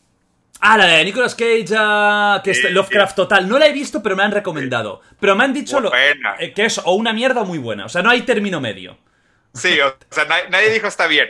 Sí. Exacto. Y de nuevo es espectacular. Pero quiero verla porque se ve que está basado, ¿no? En, algún, en alguno de los relatos de Lovecraft. Pero, una inspira- pero un un poco de li- libremente, ¿no? Sí, sí, sí, está, tiene bastante licencia poética, pero te, te digo algo, o sea, yo como que renació mi amor por Nicolas Cage muy raro estos últimos años. Siento Ajá. que sus últimas cuatro películas han sido Sí, sí. muy buenas. O sea, está Mandy, que es Mandy, una muy buena buenísima. película. Buenísima. Sí, güey. Color Space, que también es buena película. Está esta que le secuestran al cerdo, que tipo, él tiene un cerdo que es un cazador de trufas y roban su cerdo, que también es una película muy bien hecha, No muy, muy bien hecha. Sí, y, y está, y está esta última que se llama Escape from Ghostland, que es la última que no, que no le he visto, sinceramente. Que está Ajá. muy parecida a este tema del juego del calamar, que está muy de moda en Netflix. Está muy de moda ahora en, en la serie en Netflix, esta de, de- de Squid Game, el juego de calamar. Tengo ganas de verla porque la gente está diciendo que es tan buena, tan interesante. Luego a lo mejor la veo con tanto hype que digo, mira, hablando del marketing, precisamente, ¿no? Si te la han vendido tanto que luego cuando la ves, que eso pasa siempre casi. Cuando Ah, tú vas con una ilusión brutal a algo, la expectativa es tan elevada que luego es muy difícil que la cumpla. Alguna vez será el caso, pero normalmente te quedas como luego ver, con la sensación de, bueno, pues no hay para tanto. Seguramente si no vas con esa expectativa, la sorpresa es tal que dices, mm, pues qué maravilla, ¿no? Eso pasaba con, hablando de terror, con la gente que, que fue a ver al cine El Exorcista. Tú la ves Ah, hoy en claro. día con tantos referentes y te da completamente igual, pero la gente que se sorprendió en ese momento, yo me creo que saliera mm, llorando o, o- traumatizada del cine. Porque eso era un, Sí. eso era un, un shock total y absoluto. Siguiendo con eso que decíamos, ¿no? De, del tema de la, de la. de la simulación que estamos viviendo. Tú eres. Claro, eh, volvemos con el optimismo o pesimismo, ¿no? ¿Tú eres optimista o pesimista de cara al futuro? Ah, mira, la verdad es que he cambiado mucho mi postura y de hecho una de las cosas que siempre defiendo, y esta es una frase que le robé a Foucault, que en su momento le hicieron una entrevista a Foucault sobre un tema muy controversial y le dijeron, oye, tú habías dicho esto y ahora estás diciendo algo diferente, ¿no? Y, y él les contestó, ¿ustedes creen que yo leo tanto para no cambiar de opinión? Y me pareció... Me, pare- me pareció brutal, ¿no? O sea, me pareció que, o sea, que loable, que, que Claro. bonito, que, que pudiéramos tener todos una actitud así. O sea, lo que deberíamos de tener nosotros como un cierto nivel de, de honestidad intelectual es pues, si se te presenta eh, información o hechos o datos que contradicen tu postura, pues deberías de ser capaz de cuestionarla. ¿no? O sea, eso es lo que todo el mundo nos debiéramos de hacer. Entonces, o sea, esta pregunta de, oye, pues si soy optimista o, o pesimista, me gustaría considerarme a mí con un cierto nivel de realismo. O sea, me gustaría, o sea, me gustaría posicionarme a mí mismo, si ya si esto sea cierto o no, pues no sé, mis sesgos cognitivos no van a permitir ser más objetivo que esto, pero pues trato de analizar las cosas con la frialdad que merecen, viendo que no es que exista una objetividad, o sea, yo no creo que exista un objeto real de referencia. Tampoco soy subjetivista en el sentido de todas las verdades son iguales y cada quien tiene su verdad. Mm, Detesto esa posición. Lo que, lo que me gusta hoy como análisis es el perspectivismo, que es Claro. los eventos tienen diferentes perspectivas Claro. y cada perspectiva puede aportar información para acercarnos a la verdad. Entonces, eso es lo que yo, yo trato de hacer, ¿no? O sea, me parece que a propósito hago un contrapeso, como decir, bueno, si la narrativa dominante es una narrativa excesivamente optimista, pues yo como contrapeso Claro. voy a hacer la crítica. ¿Me explico? Pero es algo, pero es casi algo propósito, o sea, casi algo propósito. Esto de la perspectiva eh, me parece fascinante porque, bueno, Ortega y Gasset, que, que es uno de los grandes, ¿no? Que, que- que tocó mucho el tema de perspectiva, que, que acercó la filosofía a la psicología, que yo creo que es algo que se tiene que hacer sí o sí, porque eh, al final no deja de ser pensamiento humano, ¿no? No, no, no hay mucho más donde rascar, es pensamiento humano y punto.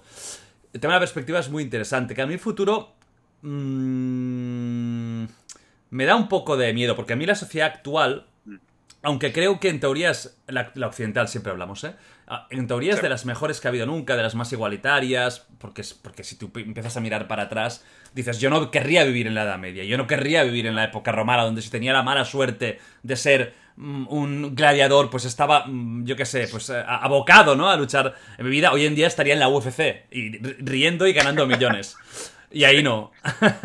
pues, em, aún y así, yo creo que el, eh, este- esto que dices, ¿no? Esta, esta- el habernos convertido en productos de marketing y, y, sobre todo el comercializar nuestra vida 24/7, que es como estamos ahora, ¿no? Desde que nos levantamos hasta que nos vamos a dormir, nos estamos convirtiendo en productos. Todos, ya no solo la gente que vivimos de esto. Es decir, hay una nueva moneda, que yo siempre lo digo, que son los likes. O sea, hay una nueva, una nueva moneda que es la aceptación social, que antes no se podía cuantificar. Hoy sí.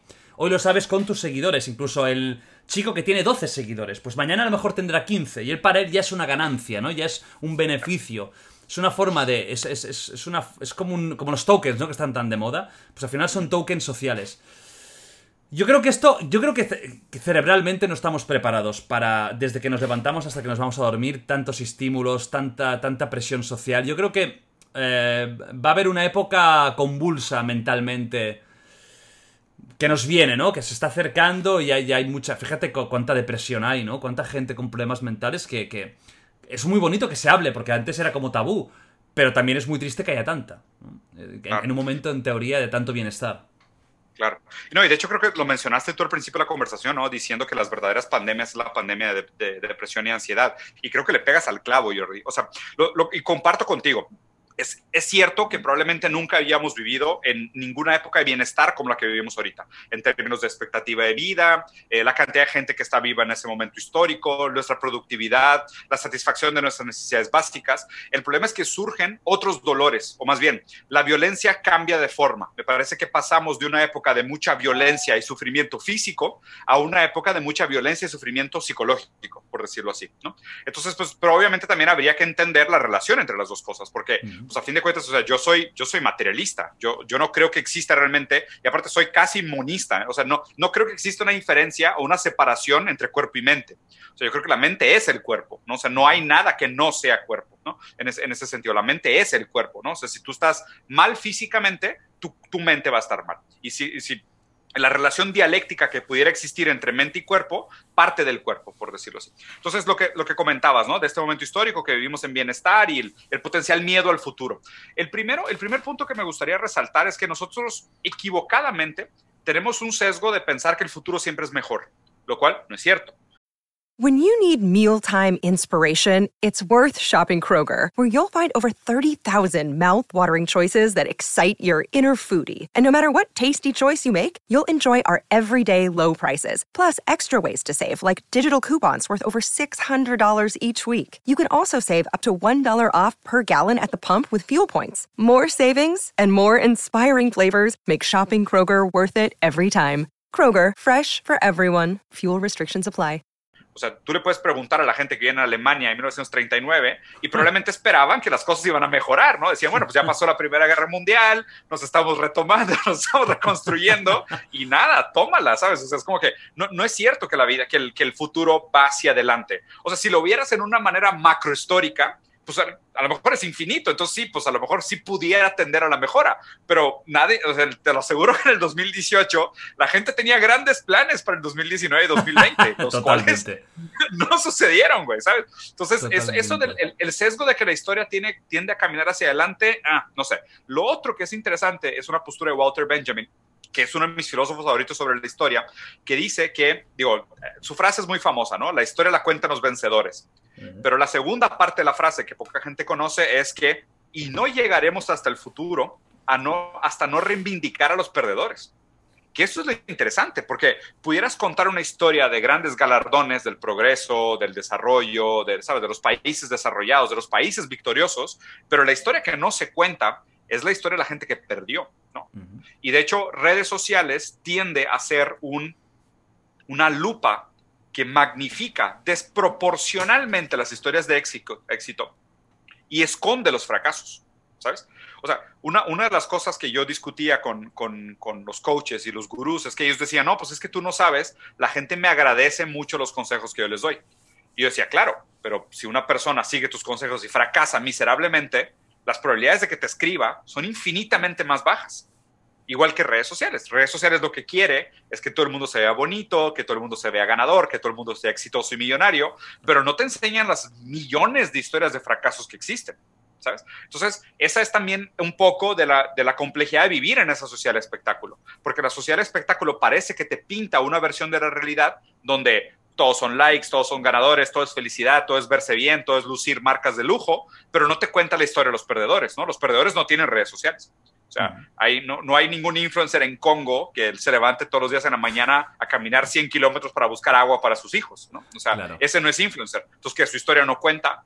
Y lo, lo raro es que, aparte, sabemos que esas historias existen, pero decidimos no ponerles atención. Entonces pasamos de un momento 50, 60, donde la verdad, se, la, la, verdad se ocultaba de nosotros y ahora nosotros nos ocultamos de la verdad. Mm, qué buena frase esta. Es cierto, ¿eh? Las redes sociales, siempre he dicho, son una fuente de engaño total y absoluta. Y todos formamos parte de esta mentira, porque al final todos... Si nos lanzamos cinco fotos, no vamos a poner la peor, vamos a poner la mejor, porque ya que está, pues vamos a, vamos a, vamos a tirar para, para bien, ¿no? Eh, si podemos decorar un poquito mejor la habitación que peor, pues lo hacemos. Pues, al final, formamos parte de este gran engranaje y tendría que ser y una el ruptura. Algoritmo te premia. Y el algoritmo te premia, te claro. condiciona y te dice, ¿no? Uf, el dominio de los algoritmos sería también un tema, un tema muy interesante. Veréis un, un cambio de imagen, hemos vu- vuelto a cortar. No sé qué está pasando aquí, o sea, no, no lo entiendo. Porque mira, fijaos que casi nunca tengo problemas técnicos, pero se me ha ido el internet. Luego la imagen, ya, ya lo habéis visto, ¿no? Que no se veía bien, había muchos cortes.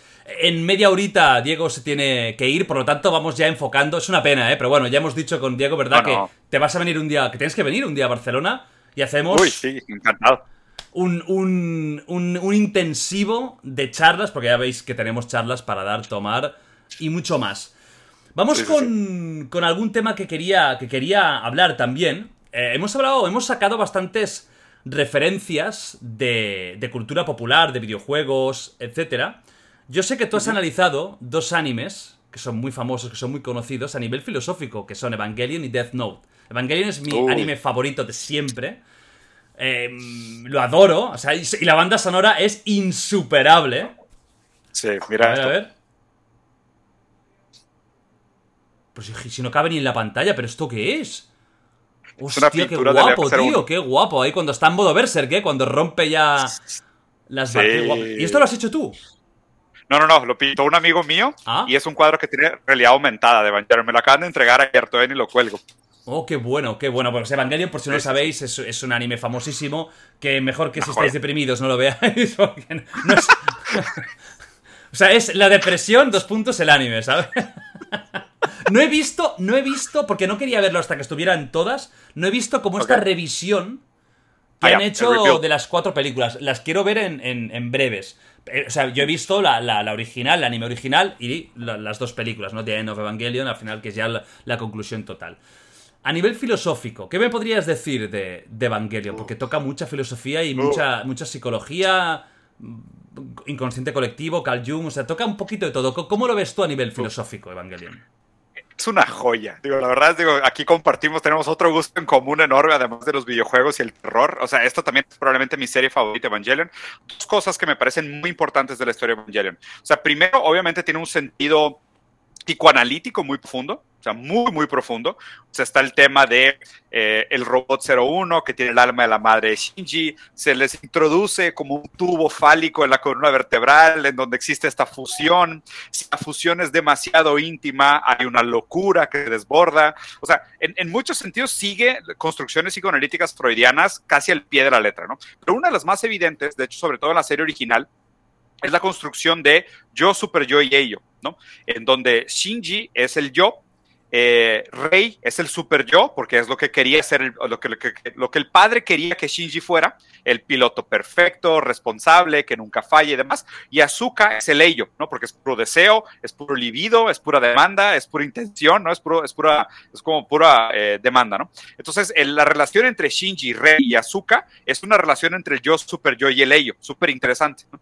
Y obviamente, pues después están los niveles de la metanarrativa, que si las instituciones contra lo divino, eh, lo construido por el humano contra lo constru- construido por la mano perfecta de Dios, o sea, está todo esto. Pero, para mí, uno de los mensajes más importantes de la historia es el dilema del erizo de Schopenhauer. Eh, Schopenhauer planteó el dilema del erizo, que es, y de hecho es algo que eh, está referenciado inclusive dentro de la serie. Sabemos que el creador de la serie estaba yendo a terapia por depresión cuando hizo la primera, o sea, la temporada original y las primeras películas. Entonces, claro que hay algo ahí, ¿no? O sea, él estaba yendo a terapia. Si él estaba yendo a terapia, él estaba sufriendo algo. El dilema del erizo, para ponérselos de una manera así súper fácil, es los erizos, cuando hace mucho frío, tienen un dilema de vida o muerte, que es estar separados los unos de los otros y morir de frío, o acercarse mucho, enterrarse en sus propios picos, hacerse daño físico para sobrevivir el invierno. Y esto me parece que es una paradoja muy real de lo que estamos viviendo en este momento histórico, ¿no? De es individualismo contra colectivismo, el, culto al yo contra las sociedades, los grupos contra el individuo, ¿no? Entonces, me parece muy relevante el análisis de Evangelion porque plantea exactamente esto, el problema de vivir en un colectivo, ¿no? Donde uno dice, no, pues es que deberíamos de seguir sintiendo culto, libertades individuales, el, el humano y sus propias condiciones, cada uno y sus responsabilidades, cada uno y sus ambiciones y sus deseos, versus, no, La verdad es que somos seres profundamente comunitarios, profundamente colaborativos. Nuestra identidad depende del reconocimiento de los otros. Vivimos en sociedad. No hay manera de, o sea, lo que dijo Margaret Thatcher de no existe la sociedad, solo existen los individuos y su familia, es una estupidez, es una gran construcción. El individuo, legalmente hablando, también es una construcción bastante tonta. Eh, y, y creo que esta serie lo plantea muy bien, porque justo lo que trata de resolver la serie es ser individuos es sufrir el dolor del otro, ¿no? Pero la opción es el, proyecto de instrumentalización humana, que es lo que tenía el papá de Shinji, que quería derretir a todos en un líquido LSL y fusionar toda la, humanidad en un solo ente, ¿no? En un solo ente pensante. Entonces, lo que plantea la serie me parece muy relevante, muy moderno, lo plantea de una manera muy elegante artísticamente. Obviamente la acción también es increíble, la estética es una maravilla, la música increíble, el análisis que tiene de hecho Jaime Altozano de de la canción es una joya, una joya, el tipo es un genio. No, Jaime tiene que venir un día de Wild Project, ¿eh? porque es un, es un fenómeno, pero absoluto. Deberías, sí, deberías. Es un tipazo. Yo lo admiro muchísimo también. Si, si lo conoces, mándale un saludo. Y, nada, me parece que Evangelion es una obra eh, muy relevante. De hecho, tengo dos análisis de Evangelion en mi canal de YouTube. El primero hablando de la serie original y el segundo hablando solo de las películas nuevas, de las que no has visto. Esas, es, eso quiero verlo, ¿eh? porque tengo entendido de que es más es más una. Ya no ni una reimaginación, es una especie de casi continuación. O sea, no quiero hacerme mucho spoiler, pero. Eh, me, han hablado muy bien. Yo pensaba, digo, qué miedo me da esto a mí, qué miedo me da. Y la gente me ha hablado muy bien, tiene otro tono, incluso nuevos personajes y tal. Pues que Evangelion es verdad que tiene tantas imágenes potentes. Eh, sí que es cierto que la primera vez que la ves no te enteras de una puta mierda. Yo me acuerdo verla que además estaba cursando la carrera cuando la vi. imagínate, estaba haciendo psicología y encima me, meto esta rayada en la cabeza. Y yo recuerdo que yo creo que no habían salido aún las pelis. Que es, que es el puto final de la historia, claro. Vas viendo la serie y de repente los últimos tres episodios del anime es. Se les acabó la pasta. ¿Tú sabes la historia que se les acabó el dinero y que tuvieron que hacer como dos, tres episodios de monólogos internos porque no había dinero para hacer animación? Claro, yo de repente veo eso y digo, no Bueno, digo, ¿qué ha pasado aquí? O sea, yo debe ser muy tonto, no entiendo nada. Empieza monólogos internos. Que, pero digo, ah, qué bien, pero bueno, ¿qué, ¿y qué pasa aquí con, con los Evas y los Ángeles? Que. Entonces, claro, ves las películas y bueno, igualmente no entiendes una mierda, porque la primera vez que lo vi dije, bueno, me he quedado exactamente igual. Luego ya vas analizándolo y requete analizando. Vamos a hacer aquí algún spoiler, por lo tanto, lo siento mucho, es una serie de hace muchos años. Si no, pues pasáis unos minutos para adelante. ¿Tú qué hubieras hecho en la situación de Shinji? Al final, Shinji resumiendo, ¿no? Llega ese momento, esa, esa, esa decisión absolutamente final para la humanidad. Él es el que decide. O sea, su, madre le permite decidir el destino de la humanidad. O nos convertimos en un líquido y somos todos un ser, o mantendemos la, la, individualidad. Él acaba decidiendo mantener una individualidad y queda un poco en el aire si se recupera, todos los seres humanos van recuperando la forma, quedan ellos dos como Adán y Eva, eso ya queda un poco, pues, eh, que cada uno piense. Pero tú qué hubieras hecho en esa, en esa circunstancia? Mira, de hecho, hay, hay, un, hay un libro de un autor que me gusta mucho que se llama Bruno Latour, que habla de, el libro se llama Dónde aterrizar, que habla sobre el paradigma que se llama terrestrialismo, que es esta noción de eventualmente nosotros tenemos que superar la individualidad. Y es, y es una pregunta que a mí me parece las preguntas más profundas y más fundamentales del humano, que es entenderte a ti mismo como individuo, pero solo y solo sí en contraste con la sociedad.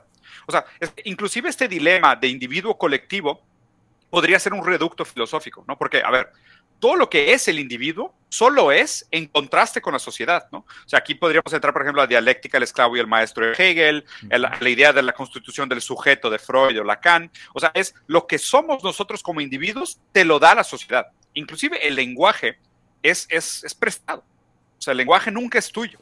Las palabras no las inventaste tú, tú no les cargaste contenido, tú no les cargaste la cadena significante. Todo es prestado, todo es colectivo, no existe el individuo. El individuo al revés, el individuo es una fantasía completa, ¿no? Lo difícil de esta, de esta idea del individuo, del sujeto que surge como único, es que constantemente tiene esta violencia contra lo otro porque existe en contraste con lo otro. Entonces la decisión final de Shinji fue decir, la única manera de conservar mi individualidad es a través del sufrimiento de reconocer la otredad, de reconocer que todo lo otro no está bajo mi control, de yo no tengo cómo modular las intenciones de azúcar, yo no tengo cómo obligar a Rey a tener emociones, yo tengo que sufrir ese rechazo, ese desprecio, la indiferencia, para poder gozar también de los momentos de bienestar, de felicidad, de individualidad. Entonces, lo, lo complejo del final es que lo, lo que quería hacer el padre era fusionarse con la madre otra vez, porque todo el proyecto de instrumentalización nada más era que la incapacidad del, del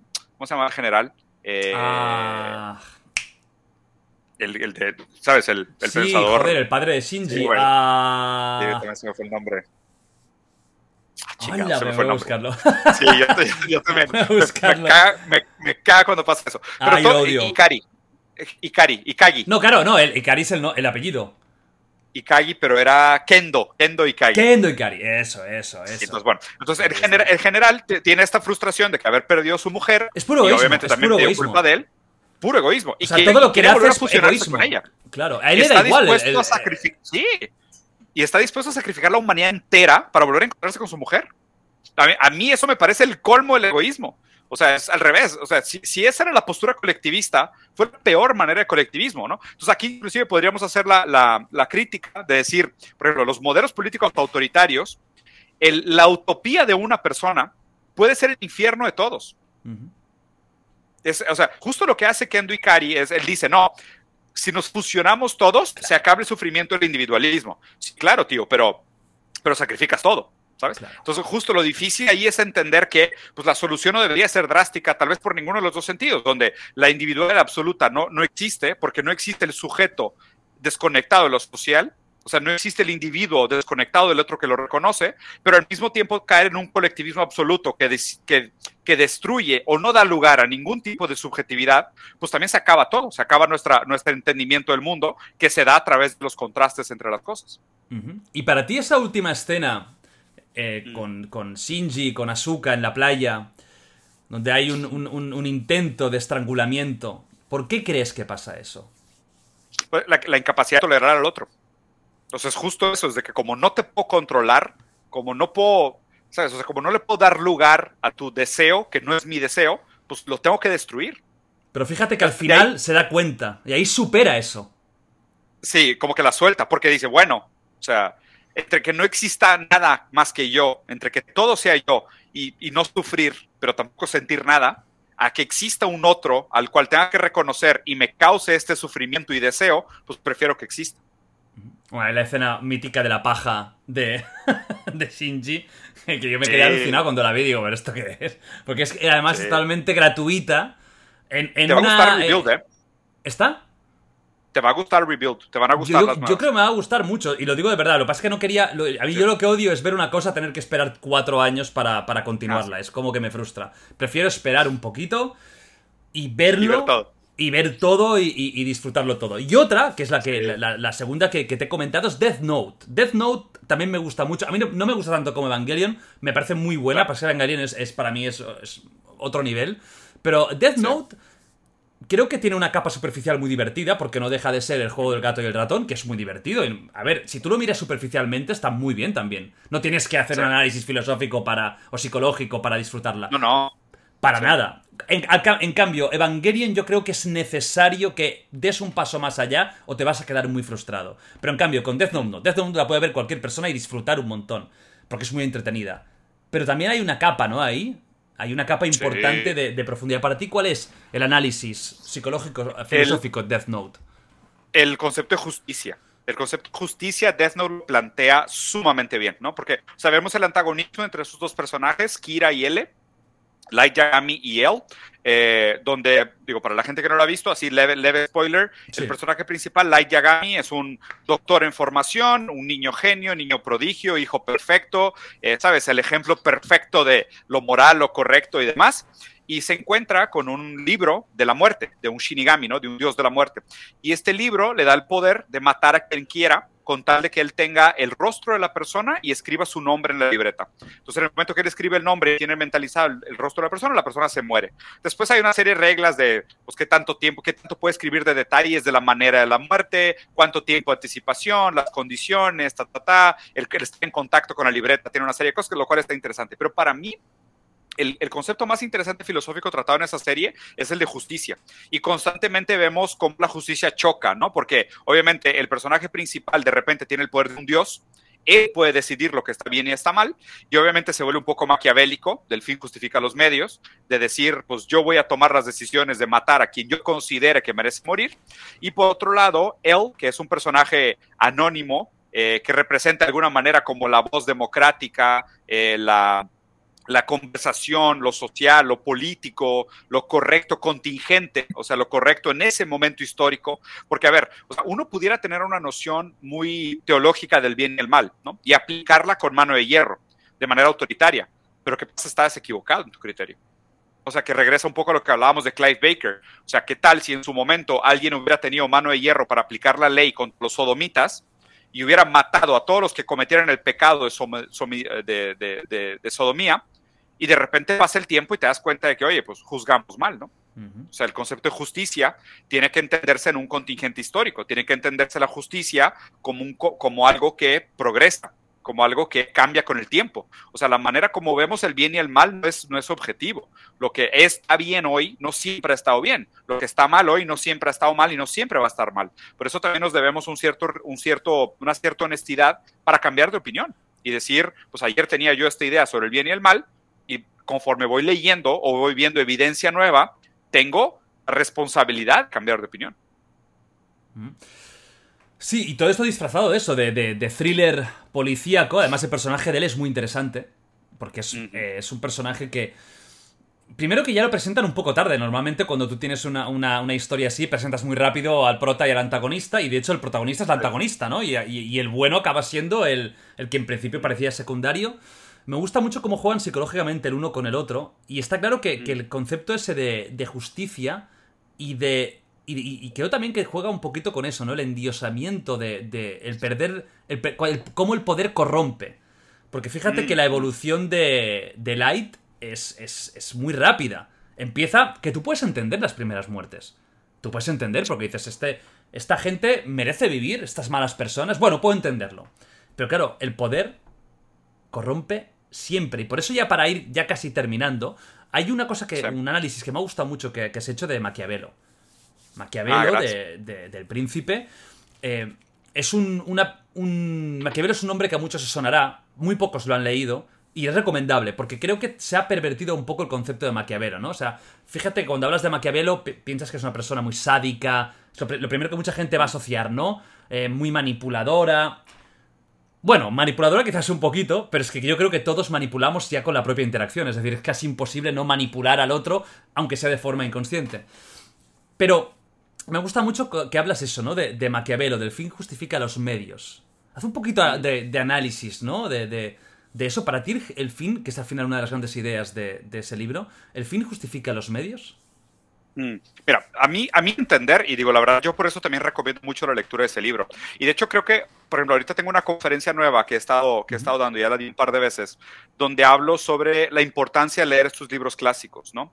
Porque muchas veces aún aquello que desconoces tiene un efecto sobre ti.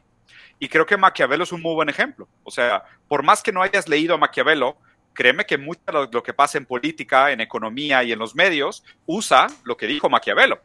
O sea, y aunque tú no lo entiendas, aunque tú no lo conozcas y aunque tú no lo hayas leído, se usa en tu contra, ¿no? Y, qué más maquiavélico que eso, ¿no? De, de ser manipulado por intenciones que desconoces, ¿no? Entonces, o sea, yo concuerdo contigo que me parece que es un libro que poca gente ha leído, el término se ha popularizado de más, me parece que merece una relectura para que la gente entienda que la palabra, por más que pueda tener una carga negativa, no necesariamente implica eso, que los consejos que Maquiavelo dio al príncipe al escribir este libro eran consejos de cautela para evitar el sufrimiento, ¿no? Y de hecho, pues aquí entra la gran discusión de deontología contra el utilitarismo, ¿no? Porque decir que el fin justifica los medios podría ser una interpretación utilitaria como diciendo, mira, estoy dispuesto a matar un millón de personas para salvar a un millón uno. ¿no? Entonces es, digo, pues en términos puramente matemáticos, que aparte también lo mencionaste antes y me encantó y quería hacer un poco de recuerdo de esto, que, que hablabas de que ahora existe esta moneda universal de los likes, ¿no? que parece que vivimos en una sociedad, de hecho, De Luz lo planteó muy bien, que vivimos en una época de una sociedad de control. Eh, y lo que hace la sociedad de control es que no solo cualifica todo, pero cuantifica todo o cuantifica todo en una manera casi ingenieril, como sistemática, cibernética, ¿no?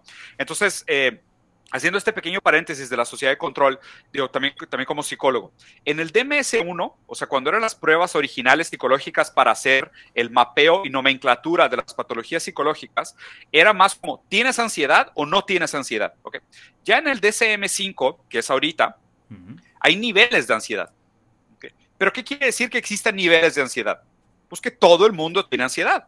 O sea, a lo mejor tienes ansiedad en .00001% o tienes ansiedad al 100%, pero todos tienen ansiedad, ¿no? Y obviamente esto está vinculado a la industria farmacéutica, al tema de la, o sea, el, tratamiento de la locura, como la Michel Foucault, y demás. Pero, pero regresando a este tema de, de la deontología contra el utilitarismo, parece que hoy vivimos en esta sociedad que supuestamente es deontológica, en el sentido de todas las vidas deberían de ser salvadas, ninguna vida tiene precio, todas las vidas merecen todos los derechos humanos, pero nos comportamos de manera utilitaria, que es, oye, pues salen las vacunas, no, pues es que eh, hay que salir a trabajar, porque si no salimos a trabajar, va a morir más gente de hambre y por falta de dinero que la gente que se va a morir por, por, por la enfermedad.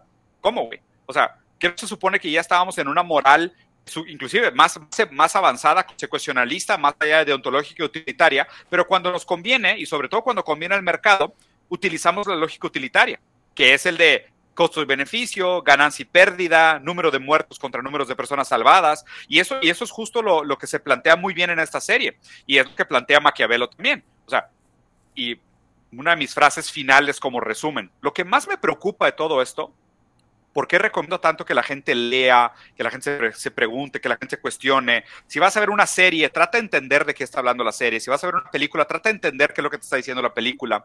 Trata de mantener esta transparencia y honestidad intelectual, de cambiar de opinión cuando se te presentan datos nuevos, que es, me preocupa mucho llegar con vergüenza al futuro.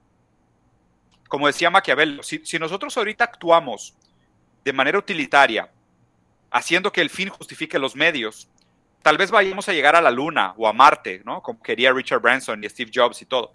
Pero vamos a llegar a una pila de cadáveres, ¿no? O sea, ¿de qué sirve producir, conectando el primer tema que hablamos, comida para 10 billones de personas si tiramos a la basura 30%, porque decimos que así es la única manera como puede ser rentable y puede ser barato, y al mismo tiempo tenemos 1.2 billones de personas muriéndose de hambre, ¿sabes? O sea, es, o sea, qué difícil la paradoja del progreso, la, paradoja del, desarrollo, del bienestar, siendo que instrumentalizamos tanto sufrimiento ajeno en nombre del progreso de unos pocos.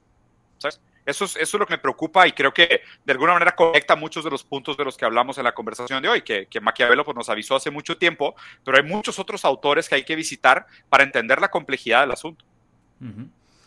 Y lo que decías antes, ¿no? De que Em, en esta época hemos decidido mirar hacia otro lado.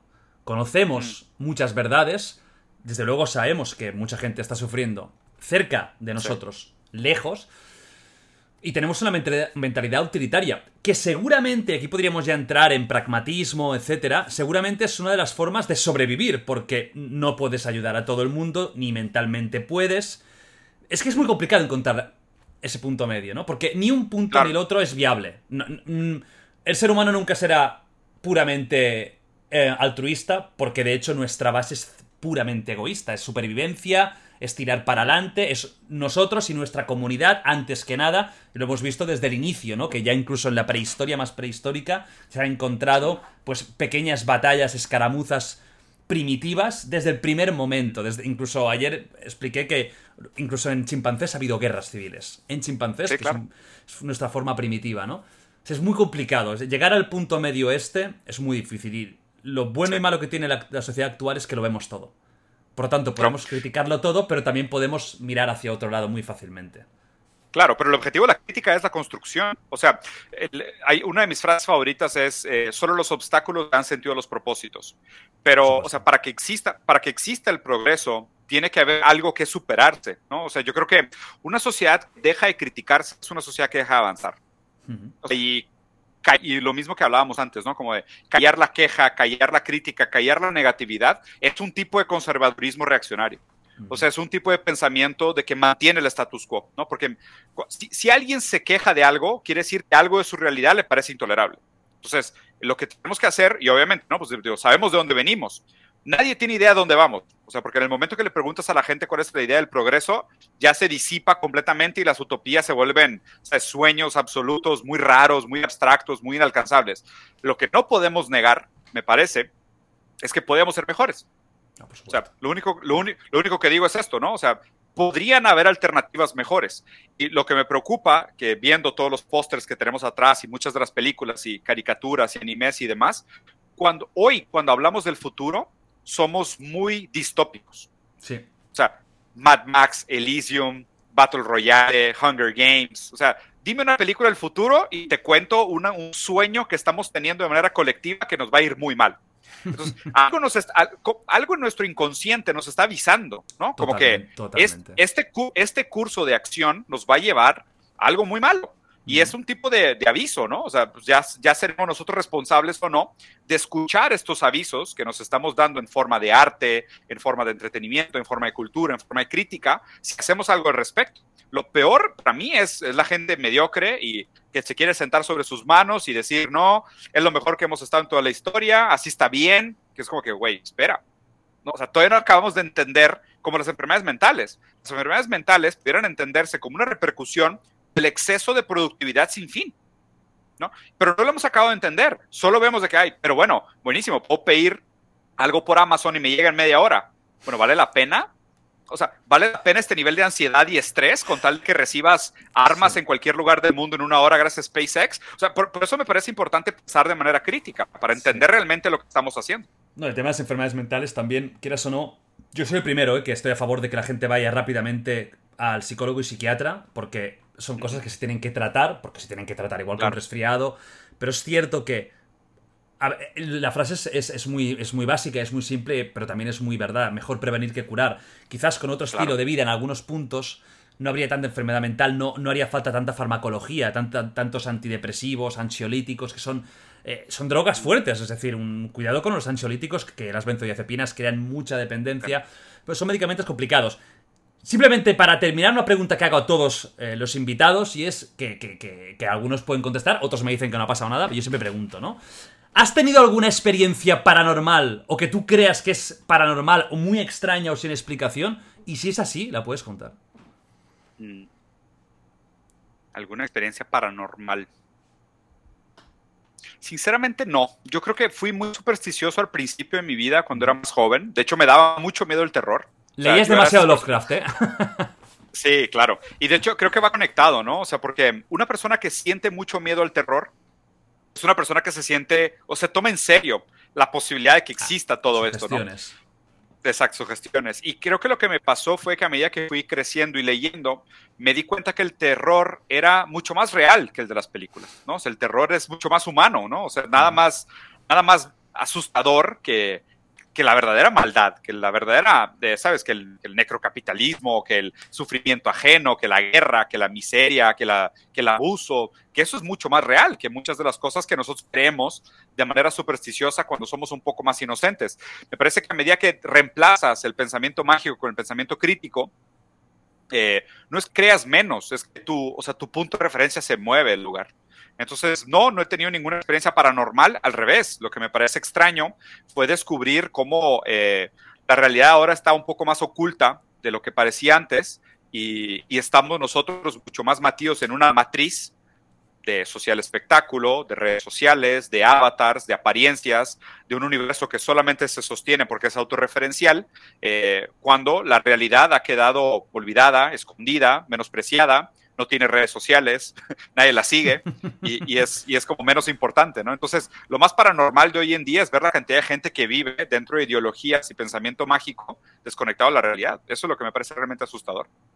Diego, ha sido un auténtico placer, un honor. Una pena los problemas técnicos porque hemos perdido varios minutos que hubieran sido de buena charla, pero ya hemos dicho que vendrá al estudio, lo tendré en The Wild Project y hablaremos sin tabúes, sin ningún tipo de manías de muchos temas. Me han quedado muchos muchas historias, ¿no? Que quería hablar contigo, eh, pero bueno, vamos a tener tiempo. Eh, creo que todos hemos aprendido, hemos escuchado cosas extremadamente, pues, eh, para reflexionar, ¿no? para pensar, para tener pensamiento crítico, para darle vueltas a nuestros conceptos preconcebidos, para ir un paso más allá. Nada, eh, yo os digo siempre lo mismo, que podéis, eh, por supuesto, seguir a este señor, que dejaré el link de su canal en la descripción del vídeo. Podéis suscribiros también a este canal, dar a like, etcétera, etcétera, etcétera. Estas cosas típicas que siempre decimos, lo podéis ver en YouTube, escuchar en audio. Y siempre el invitado despide como quiere el podcast. Por lo tanto, Diego, ha sido un auténtico placer. Tienes tu cámara y di lo que quieras.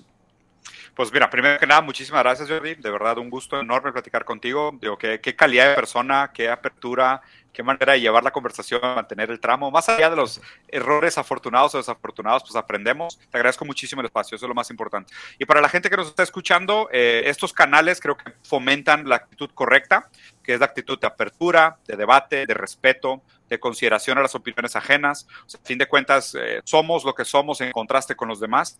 Eh, hoy redes sociales y los algoritmos tienden a polarizar demasiado las discusiones y llevarlos a un lugar de ignorancia y de falta de respeto, donde realmente hay muy poco que ganar. Y me parece que lo que queremos hacer nosotros de manera responsable, como líder de opinión, como figuras públicas, es fomentar estas buenas discusiones con, con posturas que pudieran ser distintas a las nuestras y darnos el espacio realmente para escuchar a los otros, ¿no? Darle lugar a su queja, porque el positivismo y la positividad, más bien el optimismo, eh, tiene un límite muy corto de lo que puede resolver si no le damos un lugar a la queja del otro. Muchas veces esta gente que, tiene mucho que decir, lo que quiere ser escuchada. Y mientras más las callamos, más violenta se vuelve su respuesta y su queja, en lugar de realmente buscar una solución, que es algo que tal vez todos compartamos.